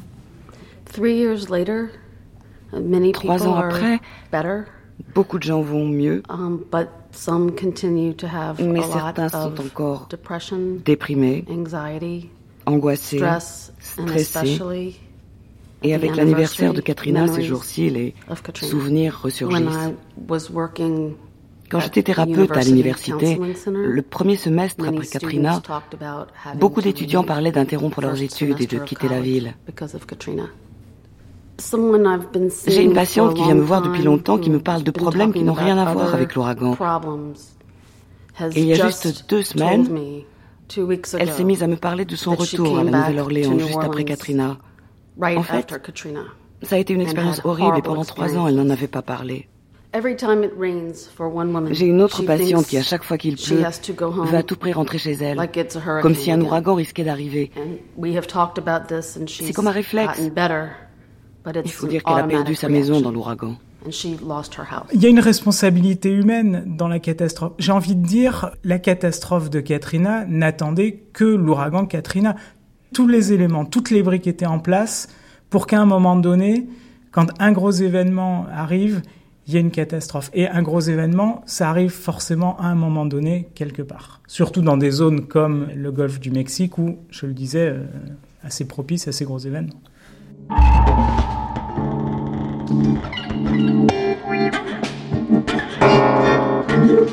Les crises, les catastrophes, elles ne sont pas toujours aussi spectaculaires que lors de l'ouragan Katrina. Elles se remarquent pourtant au travers de petits indices, des modifications lentes qui ne se constatent que d'une année sur l'autre, mais qui nous disent que lentement, les conditions climatiques sont en train de changer. Jean-Michel Soubérou, de la Météopole de Toulouse. L'élément nouveau en lien avec le changement climatique, c'est qu'avec des températures plus chaudes, il y a plus d'évaporation et les sols s'assèchent. Et donc, ce qu'on a mis en évidence dans euh, le projet ClimSec, et puis ensuite avec des productions, euh, on va dire, opérationnelles, avec un nouvel indicateur pour l'Observatoire national des effets du réchauffement climatique, c'est que les sécheresses du sol, elles, elles s'aggravent, elles s'aggravent déjà, et elles vont continuer à s'aggraver euh, fortement dans un climat futur, parce que c'est lié à l'influence de la température. Et donc ça, c'est un résultat important d'arriver à séparer ce qui relève finalement de la pluviométrie qui ne change pas, de ce qui relève finalement plutôt du facteur température et qui lui joue sur euh, le reste du, cycle de l'eau parce qu'une fois que les sols sont plus secs, évidemment, donc c'est aussi euh, les contributions hydrologiques qui seront réduites. Ça, c'est sur toute la France ou c'est simplement sur certaines régions? Non, c'est ben, le réchauffement des, températures, il concerne toute la France et donc l'assèchement des sols de manière relative, il concerne euh, de manière presque équivalente toute la France. Et même si je grossissais le trait, en fait, ce sont les régions les plus humides aujourd'hui qui connaîtront à l'avenir une variation plus forte. Alors ça ne veut pas dire que le sol euh, en Bretagne ou en Lorraine seront plus secs que ceux des régions méditerranéennes, mais proportionnellement à ce qu'ils connaissent aujourd'hui, l'évolution sera plus forte dans les régions plus humides aujourd'hui que dans les régions méditerranéennes où on finit par atteindre un certain palier où finalement les variations seront, sont minimes parce qu'ils ont déjà un climat un peu aride. Alors ça, c'est pas une bonne nouvelle pour les Bretons parce que vous leur dites qu'il va continuer à pleuvoir et en plus leurs sols seront secs. Ben oui, c'est vrai. Donc, mais c'est pas contradictoire. Hein. Voilà. Donc euh, bon, après, il faut pas avoir une vision euh, trop catastrophique du changement climatique, mais mais il y a aussi des messages à faire passer que effectivement, ça fait partie de choses qui se paraissent assez bien tracées en climat futur. Par contre, donc, si on repense à ce qui s'est passé l'hiver dernier en Bretagne, ça, c'est pas spécialement lié au changement climatique. Qu'est-ce qui s'est passé l'hiver dernier? Ben, La succession d'inondations et la succession de tempêtes, ça, c'est pas un phénomène qui est forcément lié au changement climatique. C'est des choses qui ont déjà existé dans le passé. Donc l'hiver 2013. L'hiver 2013-2014. Mais c'était surtout janvier et février. Donc c'est vrai qu'il a eu des, y a eu des inondations assez importantes. Il y avait des, des vagues gigantesques qui se produisaient là, sur tout le littoral. Donc ça, c'est des choses qu'on avait déjà rencontrées dans le passé et qui sont pas spécialement liées au changement climatique. Mais ça continuera sûrement aussi à se produire en climat futur. Des sols plus secs, euh, quel problème ça peut poser pour la société? Des sols plus secs, euh, c'est euh, selon les périodes de l'année, c'est des, problématiques pour l'agriculture. Des sols plus secs, c'est aussi dans le cadre, si on pense aux catastrophes, dispositifs catastrophes naturelles en France, c'est des problèmes potentiels pour le bâti parce que donc euh, dans les régions qui connaissent des, densités d'argile assez importantes, donc euh, voilà, ces sols argileux, ils ont tendance à se condenser, à réduire en épaisseur, et donc euh, on a des déformations, des fissures qui apparaissent sur les maisons. On l'a déjà vu à répétition dans les années 90 et 2000, et ça veut dire qu'il faut que les, normes de construction soient peut-être renforcées pour résister à cette sécheresse des sols. Autre modification prévisible entraînée par le changement climatique, la question de l'enneigement en montagne. Aurélien Ribes, climatologue à Météo France. Alors mon histoire personnelle de skieur de randonnée, euh, elle est relativement récente. C'est à peu près une dizaine d'années. Et une dizaine d'années, c'est encore euh, bien faible par rapport aux, échelles de temps typiques du changement climatique et auxquelles on peut percevoir le changement climatique, surtout sur une variable comme l'enneigement, qui varie quand même dans des très fortes proportions d'une année à l'autre. Alors, euh, en conséquence, mon expérience, ça a été plutôt de constater la variabilité interannuelle de l'enneigement, avec des années dont je me rappelle qu'elles ont été particulièrement sèches. Je pense par exemple à l'hiver 2006-2007 dans les Pyrénées, où je pense avoir fait ma première randonnée à ski euh, euh, le 28 février, ce qui est loin de mes habitudes. Et avant, il y avait peu de matériel pour faire de la randonnée à ski. Ou euh, l'extrême inverse, ce serait l'hiver 2012-2013, au cours duquel on a eu vraiment des hauteurs de neige très importantes dans les Pyrénées le signal, euh, on va dire, euh, du changement climatique, en premier dans les Pyrénées, c'est le réchauffement. Comme en pleine. Jean-Michel Soubéron. Et donc, un réchauffement depuis les années 50 de l'ordre de 1 degré, 1 degré 5. Un réchauffement de 1 degré 5 de la température moyenne, on peut le traduire en évolution de la limite du 0 degré. Hein. Donc voilà, donc 1 degré 5, ça veut dire peut-être 200 euh, mètres, 250 mètres d'élévation de l'isotherme 0 degré. Ça veut dire que euh, en moyenne, ça veut dire de, en moyenne, voilà. Le niveau de la neige. Alors le niveau de la neige, 200 mètres plus haut. mais quand il neige, au moment où il y a des précipitations, ben, il y a des précipitations aujourd'hui qui se produisent sous forme de pluie, euh, là où elles auraient pu se produire sous forme de neige si le climat avait été plus froid. Mais bien sûr, c'est pas systématique et voilà. Et finalement, donc voilà, cette la neige, c'est d'abord des précipitations. Donc la température, c'est un facteur qui vient euh, un petit peu euh, en, plus. Et peut-être c'est ça qui fait que euh, on est plus sensible à la variabilité des précipitations, qui fait qui est une un élément du climat.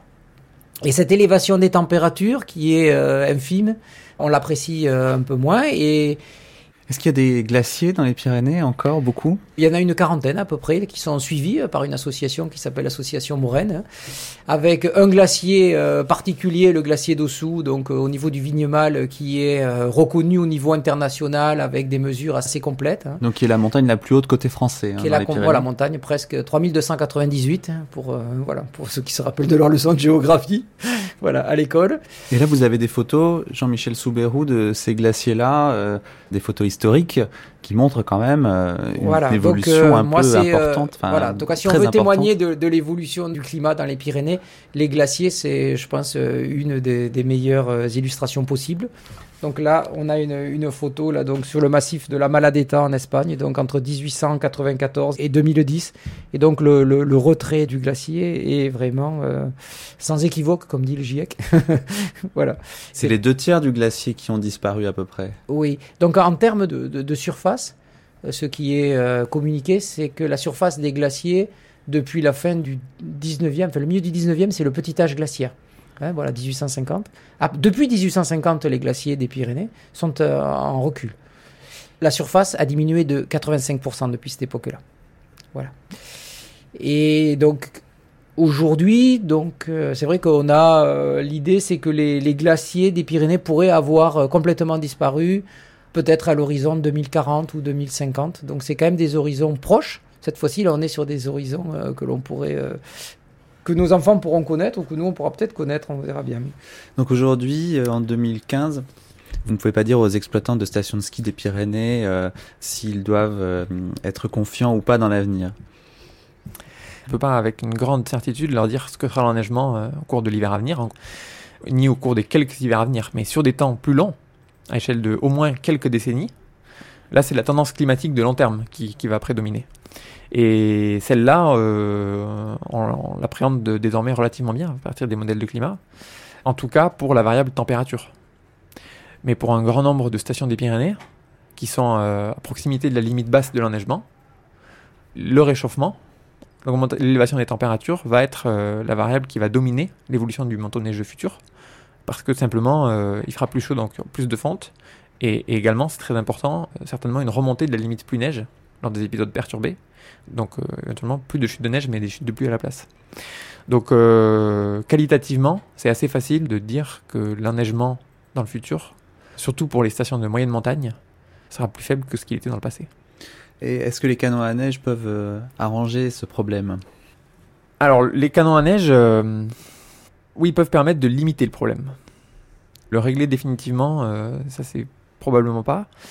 Peuvent permettre de limiter le problème en produisant de la neige alors qu'il n'y en a pas, sous la condition qu'il fasse suffisamment froid. Et à nouveau, l'élévation de la température va jouer un rôle clé. Parce qu'on peut tout à fait imaginer que dans le futur, d'ailleurs c'est en on n'était pas loin de ça euh, à l'automne et début d'hiver 2011. On a eu un mois de décembre euh, très chaud et assez sec, je crois, au cours duquel, euh, en fait, il a tout ce qui est tombé comme, comme eau est tombé sous forme liquide au niveau des stations et les températures n'ont pas permis de faire fonctionner les canons.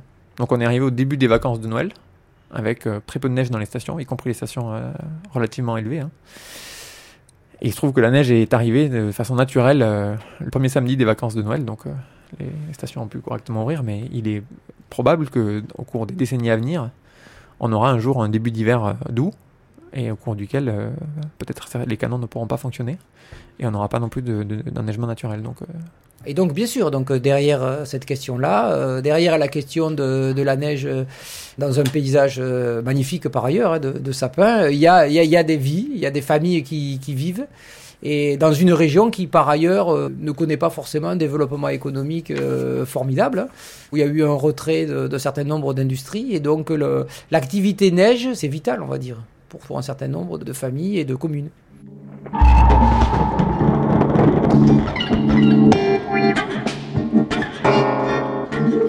Vous écoutez La Grande Traversée, l'invention du climat sur France Culture, et voici à présent le moment de notre entretien. Aujourd'hui, nous rencontrons Brice Lalonde, ancien ministre de l'Environnement de Michel Rocard puis d'Édith Cresson entre 1988 et 1992, fondateur de Génération Écologie, pionnier entre autres de la défense de l'environnement. Il a cherché à imposer l'idée que l'écologie ne devait pas être partisane et il est aujourd'hui coordinateur de la conférence des Nations Unies sur le développement durable. Bonjour Brice Lalonde. Bonjour. Alors vous œuvrez depuis de nombreuses années pour l'ONU et puis aussi pour le gouvernement français au sein d'instances internationales chargées de la question climatique. Aujourd'hui, à quelques mois de la COP 21 de Paris, quel est votre rôle concernant euh, le changement climatique? Qu'est-ce que vous préparez et qu'est-ce que vous faites? Je mobilise les entreprises parce que depuis quelques années, euh, les Nations Unies se rendent compte que finalement, euh, si on en reste euh, au niveau des gouvernements, euh, il se passe pas grand-chose. Il faut absolument mobiliser tout le monde et il y a deux nouveaux acteurs qui sont très importants, dont le rôle progressivement monte. Ce sont d'une part les villes, comme étant à la fois le lieu du problème et le lieu de la solution. Et puis ce sont les entreprises, parce que finalement, si vous voulez vraiment toucher au mode de production et de consommation, bah, sans les entreprises, vous n'y arriverez jamais. Et donc, je travaille aux Nations Unies dans un organisme qui s'appelle le The Global Compact, alors le pacte mondial, qui est au fond la principale organisation de responsabilité des entreprises. Il y a à peu près 10 000 entreprises, il y a une centaine de groupes locaux, et on demande aux entreprises de respecter les principes universels des, libertés, des droits des syndicats, du non-travail des enfants, de la non-corruption, etc., et de s'engager contre le changement climatique. C'est ce que je fais. Alors, quels sont vos moyens d'action par rapport aux entreprises, Brice Lalonde? Mais les moyens d'action, c'est tout simplement de la persuasion pour l'instant. C'est euh, de déterminer avec les entreprises euh, quelles sont les, politiques qu'il faudrait mener. Parce que si vous voulez, le, le problème des gouvernements, c'est que les gouvernements, dans l'ensemble, se réunissent pour défendre les intérêts de la nation ou de l'État-nation. Donc vous avez 195 États-nations qui se réunissent, qui défendent leurs intérêts nationaux et personne ne parle pour la planète. Alors ce qui est assez paradoxal, c'est que finalement les entreprises, en tous les cas les entreprises internationales ou multinationales comme on les appelle, voient beaucoup mieux la planète et défendent davantage la planète que les gouvernements. Elles ne sont pas contraintes par la prochaine élection, donc elles peuvent se projeter plus loin dans l'avenir, surtout quand vous avez des entreprises qui font par exemple des avions, un avion ça dure 30 ans, ou qui construisent des centrales ou des, ou des routes et des choses de ce genre-là. C'est vraiment l'infrastructure qui va rester pendant très longtemps. Et si vous vous y prenez mal, vous allez rester coincé dans le charbon ou le pétrole, alors que justement, il faudrait s'en débarrasser. Donc c'est très intéressant de discuter avec les entreprises. C'est une organisation, l'entreprise en général, tournée vers l'efficacité. Et ce que les entreprises maintenant réclament des gouvernements, c'est écoutez, nous on est d'accord, mais euh, si vous voulez vraiment qu'on se mette à l'énergie solaire, alors il faut taxer les émissions de, gaz carbonique. Parce que si euh, vous ne taxez pas le, les émissions de carbone, qui sont en quelque sorte un déchet, eh bien, le charbon sera toujours moins cher que le solaire et on ne pourra pas, nous, euh, se sacrifier pour vous faire plaisir. Donc, mettons-nous d'accord pour engager des politiques de long terme ensemble, de long terme surtout, parce que ce que les entreprises ont, manifestement constaté, c'est qu'un jour, vous avez une majorité qui vous dit, voilà, si vous faites de l'énergie solaire, on va vous racheter votre électricité à tel prix, puis le, la, majorité change et, et, ça change complètement, et à ce moment-là, vous avez 40 entreprises qui sont en faillite. Donc il faut qu'il y ait vraiment des engagements de long terme.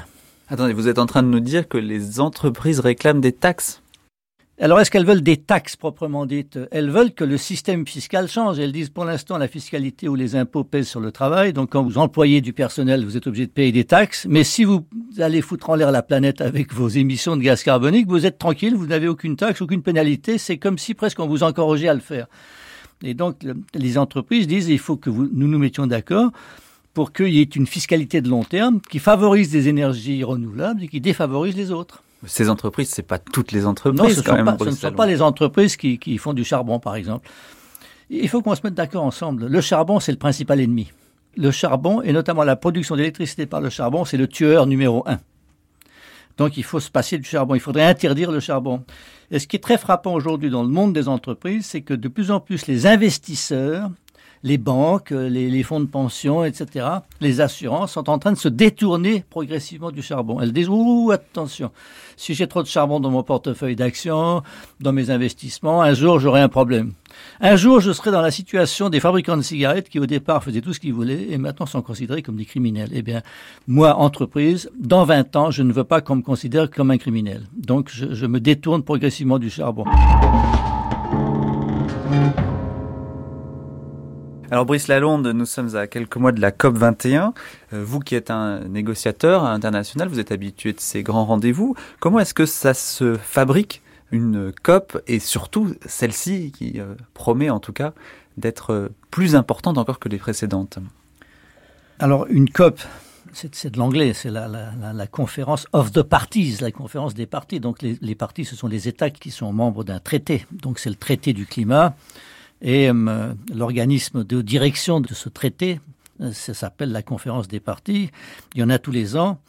Et en réalité, le fait que ce soit la 21e, c'est pas forcément à l'honneur des États. Ça veut dire qu'ils traînent à se mettre d'accord. Alors, cette conférence-ci est plus importante que les autres parce que, en principe, elle doit trouver un successeur au protocole de Kyoto. Le protocole de Kyoto, il est entré en vigueur en 2005. Il s'appliquait entre 2008 et 2012, puis ensuite jusqu'à 2020. Et euh, ce protocole de Kyoto, il n'engage que les pays développés du XXe siècle, c'est-à-dire euh, l'Europe, les États-Unis, euh, le Japon. Et encore, les États-Unis se sont retirés. Maintenant, l'objectif, c'est que tout le monde, tous les 195 États aient quelque chose à faire pour lutter contre le changement climatique. Donc voilà la difficulté de la négociation parce que on essaye de trouver des, formules qui soient équitables. Tout le monde n'a pas la même responsabilité ou tout le monde n'a pas les mêmes moyens. Mais ce qui est très frappant par rapport au siècle dernier, c'est qu'aujourd'hui, ce sont les pays en développement qui envoient le plus de gaz à effet de serre, alors qu'avant, c'était évidemment les pays développés.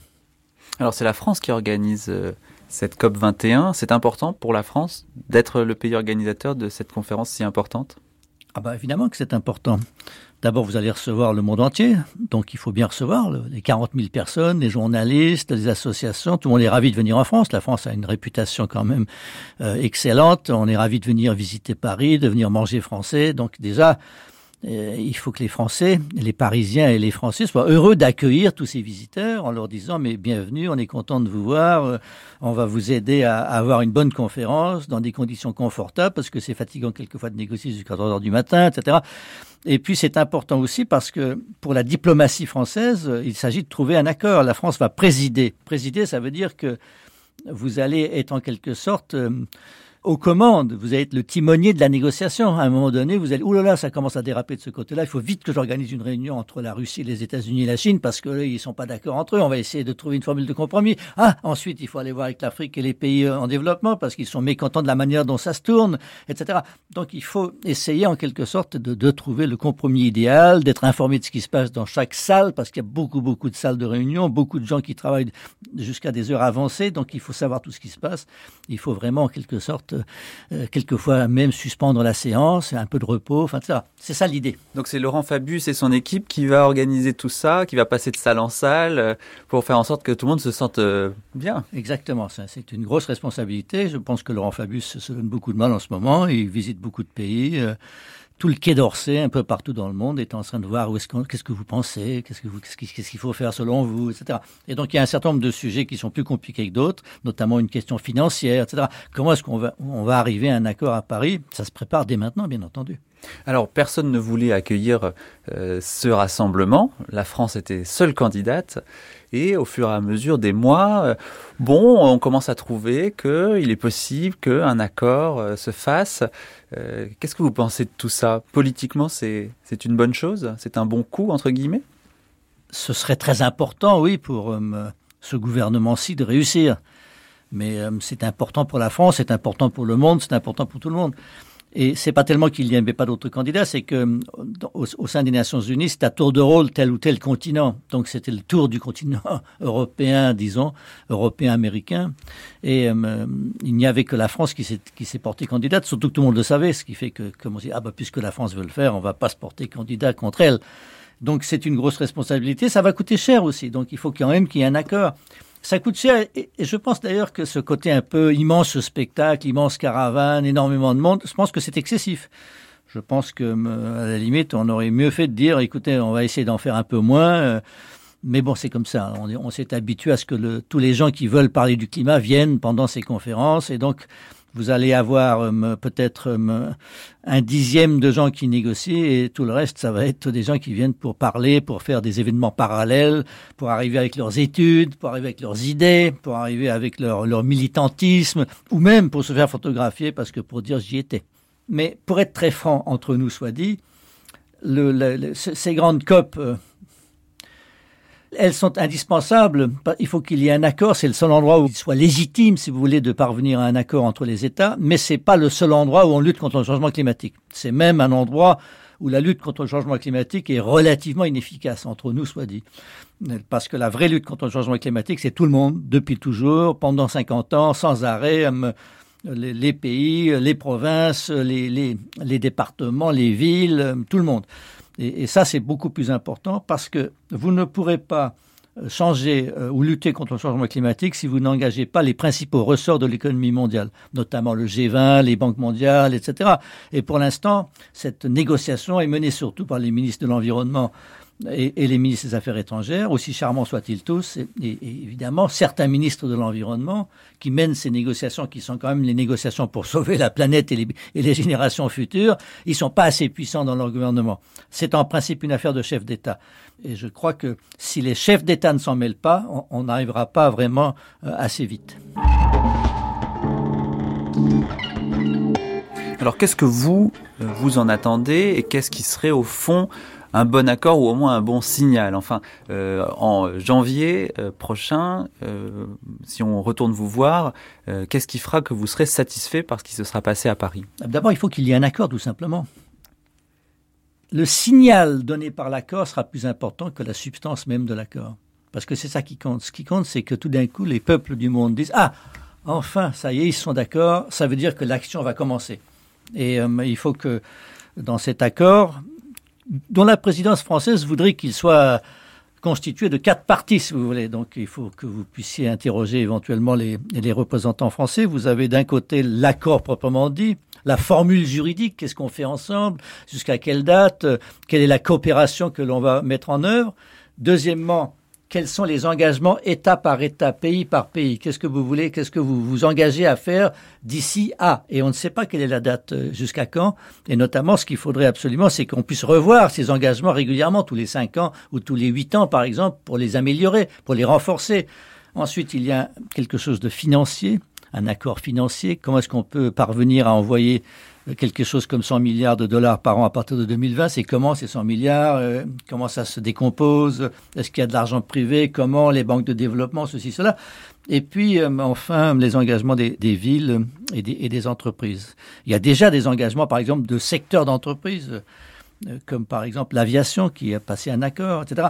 Mais la, difficulté, c'est que la négociation entre gouvernement et les actions des entreprises, ça ne colle pas pour l'instant, parce que les entreprises peuvent faire des choses par secteur global, pour la planète tout entière, tandis que les, négociateurs veulent saucissonner les choses État par État et territoire national par territoire national. Et tout simplement parce que vous avez, depuis le début de cette négociation, quelque chose qui empoisonne la négociation, mais parce que ce sont les Nations Unies. Les Nations Unies, vous avez une majorité automatique de pays en développement qu'on appelle le groupe des 77, bien qu'il soit 130, et qui dit, bah, nous, excusez-nous, c'est d'abord aux pays développés, c'est eux les méchants, c'est à eux de commencer à faire des choses, etc. Donc, c'est très difficile. Alors, les entreprises, ces pays-là disent, mais je ne veux pas que mes entreprises soient soumises aux mêmes, aux mêmes obligations que les entreprises des pays développés, etc. Donc, on bute toujours sur cette euh, difficulté. Mais progressivement, euh, les choses changent, parce que si vous regardez les émissions en ce moment, donc c'est la Chine qui émet le plus, mais on considère qu'il faut regarder depuis 1750, depuis que Lafayette est arrivé avec son Hermione en Amérique, c'est les temps modernes commencent là, donc euh, on regarde le changement climatique à partir de cette époque-là, et là, ce sont les États-Unis qui sont en tête dans les émissions cumulées depuis 1750. Mais en réalité, la Chine va bientôt la dépasser, parce que ça va très vite, c'est l'histoire avance. Et puis vous avez les émissions par habitant. Alors les émissions par habitant, alors là évidemment, les États-Unis sont en tête ils consomment beaucoup d'énergie par, par tête de pipe, mais vous avez d'autres pays qui, font, qui en font tout autant, hein, l'Australie ou les pays du Golfe, euh, du Golfe Persique, etc. Bon, et à ce moment-là, vous regardez la Chine, la Chine a dépassé la France par habitant. Alors évidemment, on ne compte pas les importations françaises, mais, mais, quand même, c'est quand même assez frappant de voir que la vitesse à laquelle ces pays se développent, ils se développent pas toujours de la façon dont, un écologiste dirait qu'il faudrait se développer. Par exemple, je sais pas, moi, ils ont de l'air conditionné.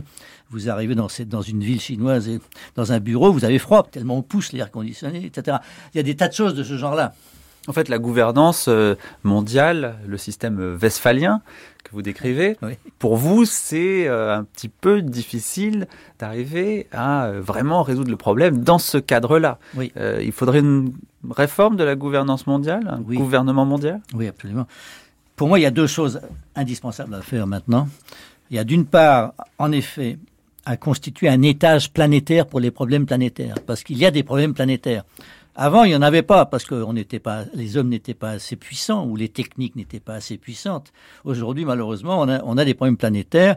Ces problèmes planétaires, le changement climatique en est l'exemple le plus abouti, si vous voulez, mais vous avez aussi la haute mer. La, la, mer, euh, il n'y a plus de poissons, elle est en train de s'acidifier, elle est polluée. Tout le monde s'en fout. Ça appartient à personne, la mer. Donc, euh, voyez. Donc, en effet, il faut créer un étage planétaire pour les problèmes planétaires. Il y en a de plus en plus c'est très difficile parce que pour l'instant, les États ne veulent pas ou n'aiment pas l'idée de quelque chose de supranational. Le seul endroit où il y ait un élément de supranationalité tout à fait remarquable, c'est l'Union européenne. Et alors, on passe son temps à la critiquer. Et pourtant, euh, du point de vue, en tous les cas, de la planète et des problèmes d'environnement, l'Europe, c'est vraiment en avance sur le reste du monde. Et puis le deuxième, la deuxième grande tâche, c'est de verdir l'économie, c'est de faire en sorte que l'économie et l'écologie, c'est-à-dire que le fait que la nature ne soit pas détruite par l'économie, mais au contraire, la production de la nature et la production humaine s'additionnent au lieu de se détruire. Ça, c'est très important aussi. C'est par exemple le fait qu'il y ait encore des abeilles pour qu'il y ait encore de la pollinisation des arbres fruitiers. Les abeilles, donc, sont comme des ouvriers hein, ou des ouvrières. Et simplement, on, a oublié de les remercier. Hein, donc, on les tue avec des pesticides et autres. Il faudrait au contraire que tous les producteurs de fruits, les producteurs de nombreuses cultures qui ont besoin d'être pollinisés, ben, il faudrait qu'ils aient des ruches et qu'ils rémunèrent les apiculteurs. Donc, si vous voulez, cette idée qu'il faut rémunérer la nature ou de faire en sorte que la nature reste aussi fertile et productive que possible, ça veut dire que la nature représente aussi un capital, qu'il n'y a pas que le capital et le travail comme facteur de production, il y a aussi la nature et on l'a oublié. Vous êtes inquiet, Brice Lalonde? Oui, extrêmement inquiet. Extrêmement inquiet. Et en même temps, euh, qu'est-ce que vous voulez? Je suis quand même optimiste parce que je pense que 7 à 8 milliards de cerveaux humains mis ensemble, c'est quand même pas mal. Ça fait des choses quand même pas mal. Les plantes et les animaux s'écartent de l'équateur à une vitesse de 10 cm par heure. En effet. C'est incroyable, non? Oui, ben c'est la nature. C'est à la fois incroyable et en même temps c'est un peu rassurant. C'est-à-dire que pour l'instant, elle s'adapte. C'est-à-dire que les espèces, euh, en effet, s'écartent de l'équateur. Ça veut dire que les arbres auront beaucoup plus de mal. Parce que les arbres, eh, ça prend du temps. Par exemple, quand les chênes, après les glaces, quand les glaces sont retirées il y a 15 000 ans, les chênes ont mis 2000 ans pour réinvestir la France. Donc il faut 2000 ans pour quelques générations de chênes. Ça dure longtemps un chêne. Donc il faudra les aider. Ces espèces-là, il faudra les aider. Il n'y a pas simplement le fait que les espèces reculent de, l'équateur parce qu'il fait trop chaud. Il y a aussi le fait que les animaux, leur taille diminue. Et vous avez une diminution de quelquefois de 20% de la masse corporelle de certains animaux parce qu'ils s'adaptent à plus de, de chaleur. Merci Brice Lalonde.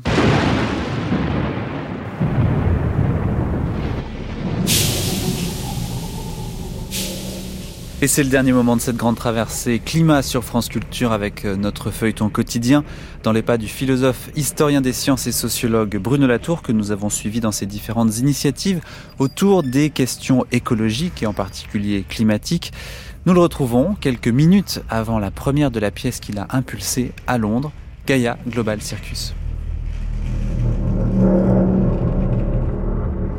Alors Bruno Latour, on vous a euh, extirpé de votre cercle amical ici au Bloomsbury Theatre de Londres. On vous a traîné jusque dans les coulisses.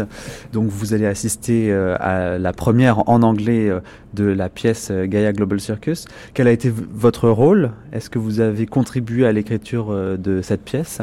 Comment est née aussi cette pièce Gaia Global Circus?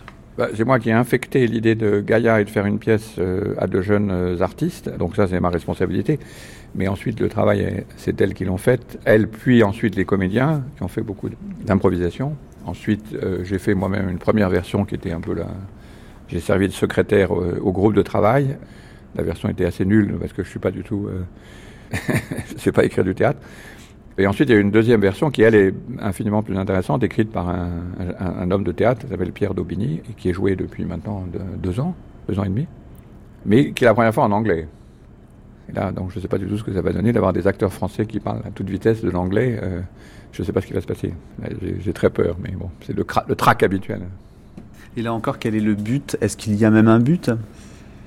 Je fais aucune différence entre le travail intellectuel et le travail de théâtre, c'est de multiplier les, mille noms de Gaïa, justement, c'est-à-dire montrer combien ces questions sont nouvelles et qu'avant on aurait pu simplifier, euh, d'ailleurs le théâtre a très largement simplifié depuis le XVIe siècle, ce sur quoi il est, c'est-à-dire le décor. Donc euh, parfois on voit des bouts de nature, mais ils sont là, disons, euh, parce qu'on les voit par une fenêtre, une fausse fenêtre, généralement une forêt peinte. Et puis depuis quelque temps, les gens de théâtre s'intéressent au contraire à ce que ça veut dire d'agir, d'avoir un décor qui se met à agir, ce qui est un peu la situation dans laquelle on se trouve, euh, du point de vue, disons, écologique. Donc ça c'est très intéressant. Donc c'est pas un message, c'est une expérimentation faite sur le théâtre qui ressemble et qui résonne avec les expérimentations que font les scientifiques. D'ailleurs, on a vu beaucoup de scientifiques pour écrire la pièce et on a, été dans beaucoup de laboratoires, on a vu plein de climatologues et on a eu de, très nombreuses discussions avec eux pour essayer de lier modèle euh, au sens de modèle euh, climatique, c'est-à-dire ce qu'ils font euh, sur leurs ordinateurs, et modèle au sens théâtral. Et l'avantage du théâtre, c'est que les gens sont là et on peut discuter après, ce qu'on fait souvent. Pas assez, à mon avis, mais qu'il faut, c'est agiter, secouer dans tous les sens ces questions qui sont ont été rendus inertes par l'idée qu'il faut s'intéresser à la nature, qu'il faudrait s'intéresser à la planète.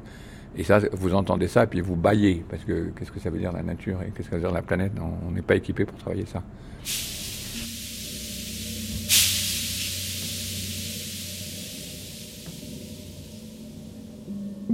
Est-ce que vous pouvez nous raconter un peu, Frédéric Aitoati Vous êtes metteur en scène de cette pièce Gaia Global Circus. Nous, on suit depuis euh, plusieurs jours maintenant Bruno Latour. Est-ce que vous pouvez nous raconter un petit peu quel est le lien entre Bruno Latour et cette pièce?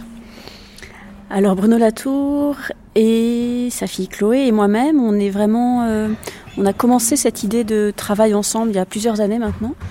Euh, on avait même eu l'idée de faire euh, un petit groupe de recherche, euh, création, de travail autour de la question du théâtre et de la science. Moi, je suis à la fois chercheur et metteur en scène, et que la question du lien entre art et science, littérature et science, c'était la question de mon premier livre, et j'avais envie de le mettre en pratique. Chercheur en quoi? Chercheur en histoire des sciences et en littérature. j'ai été prof à Oxford pendant dix ans, maintenant je suis au CNRS, et j'essaye de faire cette chose étrange qui est d'être à la fois chercheur et metteur en scène autour de ces questions de lien entre art et science. Donc en fait, quand j'ai rencontré Bruno Latour il y a une dizaine d'années, on a tout de suite commencé à travailler ensemble, puisque j'essayais de faire un peu la, pratique de cette recherche. Et puis c'est Bruno qui a eu l'idée, il faut lui reconnaître l'origine de, de ça, de faire une pièce sur le climat. Il nous a dit ça avec Chloé il y a 4 ou 5 ans. Il a dit une pièce sur le climat, quelle idée, euh, c'est pas très, a priori, euh, pas forcément ce qu'on aurait imaginé. Et en fait, on a été complètement embarqué par le thème. Mais du coup, il y a quelque chose euh, de militant dans votre initiative. Vous cherchez à évangéliser un petit peu le public euh, pour qu'il se rende compte de la menace climatique. Est-ce qu'il y a un objectif de cet ordre-là ou est-ce que vous, vous êtes complètement dans l'art quand vous faites euh, cette pièce Gaia Global Circus? Je suis pas sûre que les deux soient contradictoires, même si en France on, aime bien séparer et dire qu'il y a d'un côté l'art pour l'art et de l'autre côté euh, l'art militant. Je pense que l'une des choses que j'ai apprises en travaillant beaucoup avec Bruno Latour, c'est qu'on peut faire des arts politiques qui ne soient pas non plus euh, ni de la propagande, ni de l'évangélisation, surtout pas. Donc euh, militant oui, avec l'idée d'évangéliser le public pas du tout parce que on n'en est plus à sensibiliser les gens. Euh, les gens sont sensibilisés à ces questions. On n'en est plus à essayer de les convaincre du réchauffement climatique. Ça fait longtemps que c'est le cas. Même s'il y a quatre ans, quand on a écrit le projet, il y avait encore des climato-sceptiques. Aujourd'hui, ils sont quand même relativement euh, écarté du débat public. Non, en revanche, ce qui nous intéresse vraiment, je crois, c'est la question de notre désarroi et c'est ça qui m'intéresse et c'est ça qui pour moi est artistique et, théâtral. C'est le fait de se retrouver comme les acteurs sur scène à plusieurs reprises face à une série de tentatives, de solutions, euh, d'expérimentations, de ah j'ai une idée, on va faire ça et puis finalement ça marche pas et on se retrouve là. Et c'est pour ça qu'on a un petit moment de, de Beckett là-dedans. Je trouve qu'il n'y a, pas mieux de, qu'en attendant Godot et, et nous là-dedans, quel est notre rôle là-dedans? Euh, C'est vraiment le moment où on est on est arrivé au bout d'une série d'expérimentation. Le, le, spectacle est écrit sur euh, une succession de scénarios. Je précise que le, texte est de Pierre Daubigny et c'est lui qui a travaillé avec nous, avec Bruno, avec les chercheurs en climatologie et avec les acteurs sur improvisation avec des va-et-vient entre nos recherches, nos tentatives, euh, nos, nos, expérimentations et nos improvisations en résidence et le texte. Et il a eu cette idée assez belle de faire euh, un texte euh, un peu comme, euh, comme en science, un texte expérimental où on essaye des choses. Le chapiteau est présenté comme un modèle climatique et l'idée est que à partir de ce modèle, on va tenter des scénarios. Moi, ce qui m'intéresse beaucoup en théâtre, c'est que c'est un laboratoire de fiction, en fait. Et le vrai lien entre art et science, entre théâtre et science, il est là.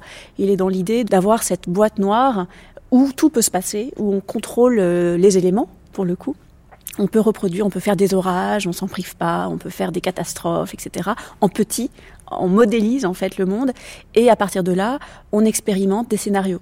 Et finalement, moi, ce qui m'a frappé dans ce projet, c'est qu'il y a un lien très fort de contenu entre la façon dont les climatologues euh, travaillent, qui est de faire des scénarios, faire des modèles, faire des modélisations, et la façon dont nous, on a essayé de travailler en faisant à notre manière, avec les moyens du théâtre, un petit modèle théâtral, en faisant un petit modèle climatique et en faisant des petites modélisations de scénarios de nos tentatives.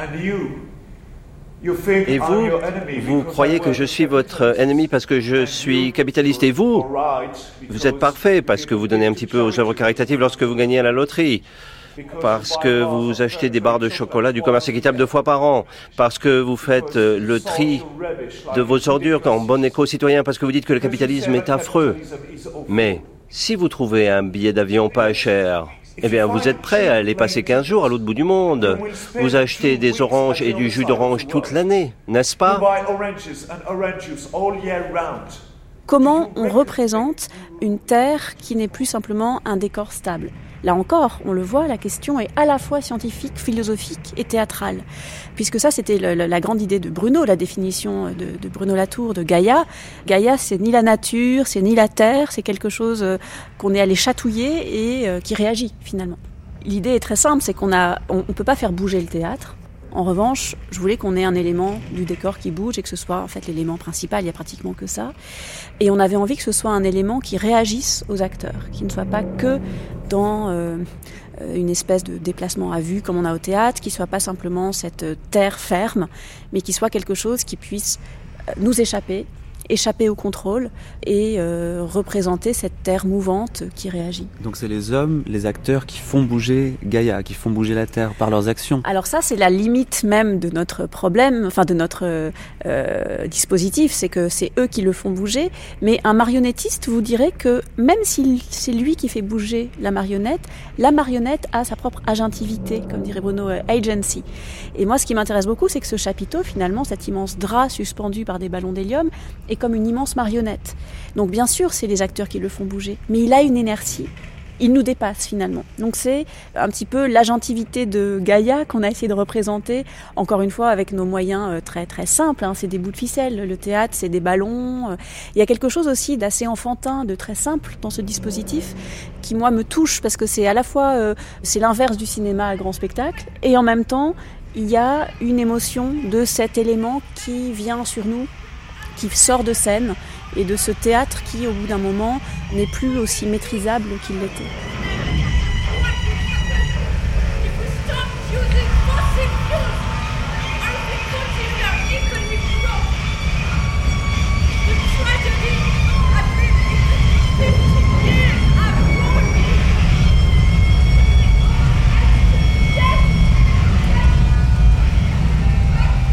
Kaya a mille noms, mais l'un des noms c'est la zone critique, c'est-à-dire la petite pellicule de, quelques kilomètres en haut et une dizaine de kilomètres en bas, euh, dans lequel se font, disons, les échanges que nous, nous considérons, enfin nous, les humains, euh, considérés comme une espèce, on a en, commun, disons, avec toutes les autres espèces vivantes. C'est la partie vivante de la planète qui n'a rien de définitivement durable, mais c'est pour ça qu'on l'appelle la zone critique. si, on la perd, on est cuit. Donc euh, ça, c'est Gaïa. C'est une des versions de Gaïa. Hein. C'est la version, euh, à mon avis, c'est celle de Lovelock, mais qu'il a inventée. Mais il y en a beaucoup d'autres parce que Lovelock est lui-même difficile à interpréter. Ce qui est sûr, c'est que c'est plus la nature au sens euh, traditionnel. Ça, réintroduit l'action humaine à l'intérieur d'action d'une multitude d'autres êtres qui sont des, vers de terre aussi bien que tous les, produits chimiques eux-mêmes. Enfin, disons une espèce de, généralisation de la notion d'agency et d'action c'est pas stabilisé. Mais moi, ça m'intéresse justement, parce que comme Gaïa n'est pas stabilisé, on ne dit pas les grosses bêtises qu'on peut dire quand on parle de la nature. Frédéric Haït est-ce que vous pourriez nous raconter un petit peu cette scène particulière où euh, euh, Virginia, dont on apprend plus tard qu'elle est en réalité Gaïa, est confrontée à euh, des climato-sceptiques?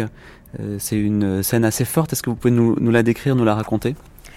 Alors c'est la scène de la conférence de Virginia, euh, Virginie en français. On est parti d'une situation très réelle, c'est-à-dire euh, de conférences de climatologues, et on a eu l'idée de quelque chose en fait qui arrive assez fréquemment dans les conférences, c'est-à-dire de euh, quelqu'un dans le public qui intervient et qui interrompt la conférence sans attendre les questions de la fin. Et bien sûr, comme on est au théâtre et comme c'est de la fiction, Pierre Daubigny a eu l'idée de pousser un peu cette euh, scène et cette situation et d'imaginer un, vrai débat euh, assez euh, agonistique entre la conférencière et ce personnage qui se lève en plein milieu. Donc ce qui est important pour nous, c'est que dans cette conférence, c'est l'un des seuls moments de la pièce on a vraiment toute la question de la climatologie et de la science qui est décrite et qui, et, qui prend le plateau, alors que d'habitude c'est plutôt par la marge, par la question des sensations, des sentiments qu'on approche le problème. Là, on a vraiment pris la question à bras le corps et on s'est dit voilà, une climatologue qui fait sa conférence est interrompue par un climato-sceptique. Que se passe-t-il? Et je pense que moi, ce qui me plaît dans cette scène. La, situation est amusante. C'est une conférence interrompue. Euh, c'est un missile qu'on lui a envoyé dans, sa conférence, dit Virginia. Mais ce qui est intéressant, c'est ce que ça produit sur elle, puisqu'à la fin, elle sort de ses gonds. Et peut-être que c'est l'une des choses qui, moi, m'a beaucoup euh, intéressée dans le travail de Bruno Latour et l'une des choses euh, qui font qu'on travaille ensemble sur ces questions depuis des années, c'est que je crois qu'on est, on passionné par les, passions scientifiques et par l'idée que la définition euh, un peu euh, terne ou euh, extrêmement comment dire, rationaliste, moderniste, d'une science sans émotion et sans passion, nous, nous, nous déçoit. moi, ce qui m'intéresse au XVIIe siècle dans les livres que j'ai écrits, c'est une science passionnée. Et j'ai l'impression qu'on a affaire aujourd'hui à nouveau à une science passionnée parce que les scientifiques sont ceux qui entendent le mieux. C'est eux qui ont les instruments qui leur permettent d'entendre directement la, la, voix de Gaïa. Et donc cette science passionnée, elle arrive sur scène. Virginie commence une conférence classique et elle finit la voix tremblotante en train de se mettre en avant et se dévoiler en disant voilà, allez voir qui sont ces gens qui euh, prétendent que je suis une marchande de doute. Et là, bien sûr, on fait une référence transparente pour les gens qui l'ont lu à Naomi Oreskes, Les marchands de doute, et à ce livre magnifique d'une historienne des sciences qui explique que les climato-sceptiques sont les mêmes que les gens qui ont aidé euh, les industries du tabac pendant des décennies à prétendre que le tabac n'avait euh, aucune influence sur la santé, les mêmes qui font la même chose sur le nucléaire, et aujourd'hui finalement ce sont les mêmes fondations. Le livre est, fabuleux pour ça, elle montre la, la continuité et le fait que aujourd'hui les climato-sceptiques ont des financements par des, groupes industriels, etc. Donc on montre en fait une femme scientifique qui passe de l'autre côté, ce qui se passe jamais en réalité. Hein. Les, scientifiques font en sorte de rester toujours de l'autre côté de la, du, côté de, la science rationnelle. Mais elle parce qu'on est dans la fiction, elle finit sa conférence en disant Prévenez vos maîtres, les scientifiques sont sur le sentier de la guerre, qui est l'une des phrases importantes de euh, la pièce, et qui bien sûr est la partie fictionnelle. Et là, on bascule dans autre chose. Deuxième partie de la pièce, elle se cache, elle est poursuivie, elle est menacée, et elle se transforme en Gaïa. Et c'est là qu'on est au théâtre et plus dans la réalité.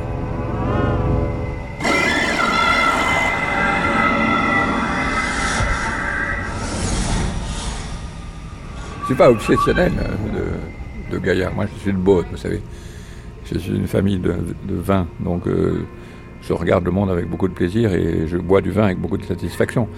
C'est simplement que rien, il n'y a rien en moi qui s'intéresse particulièrement à ces questions écologiques. C'est simplement qu'on a été, elles se sont imposées à moi. Si on me donne l'occasion de ne pas y penser, j'y pense pas.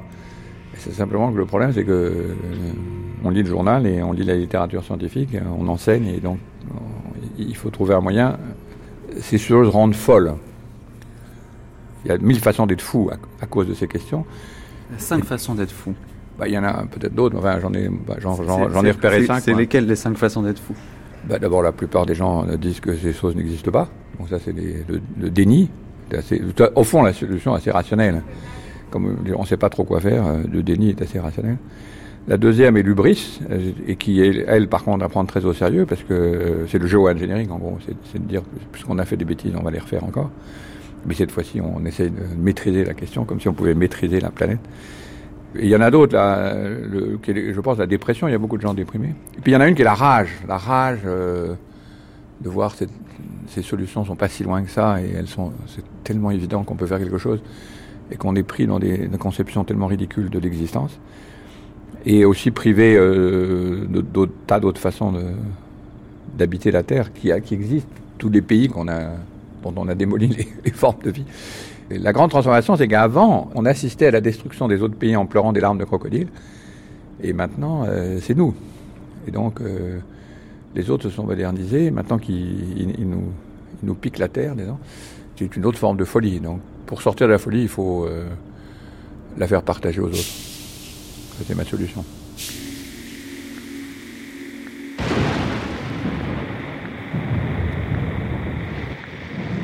Et nous retrouverons demain la suite de notre feuilleton consacré à Bruno Latour. Nous irons à la première londonienne de la pièce de théâtre qu'il a impulsée, Gaia Global Circus.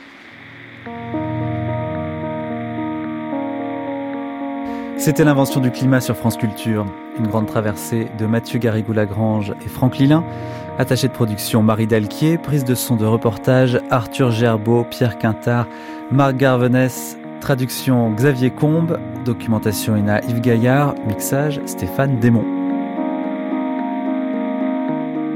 Demain, nous parlerons des négociations climatiques dans cette grande traversée avec un documentaire qui reviendra sur celle de Rio, Kyoto et Copenhague.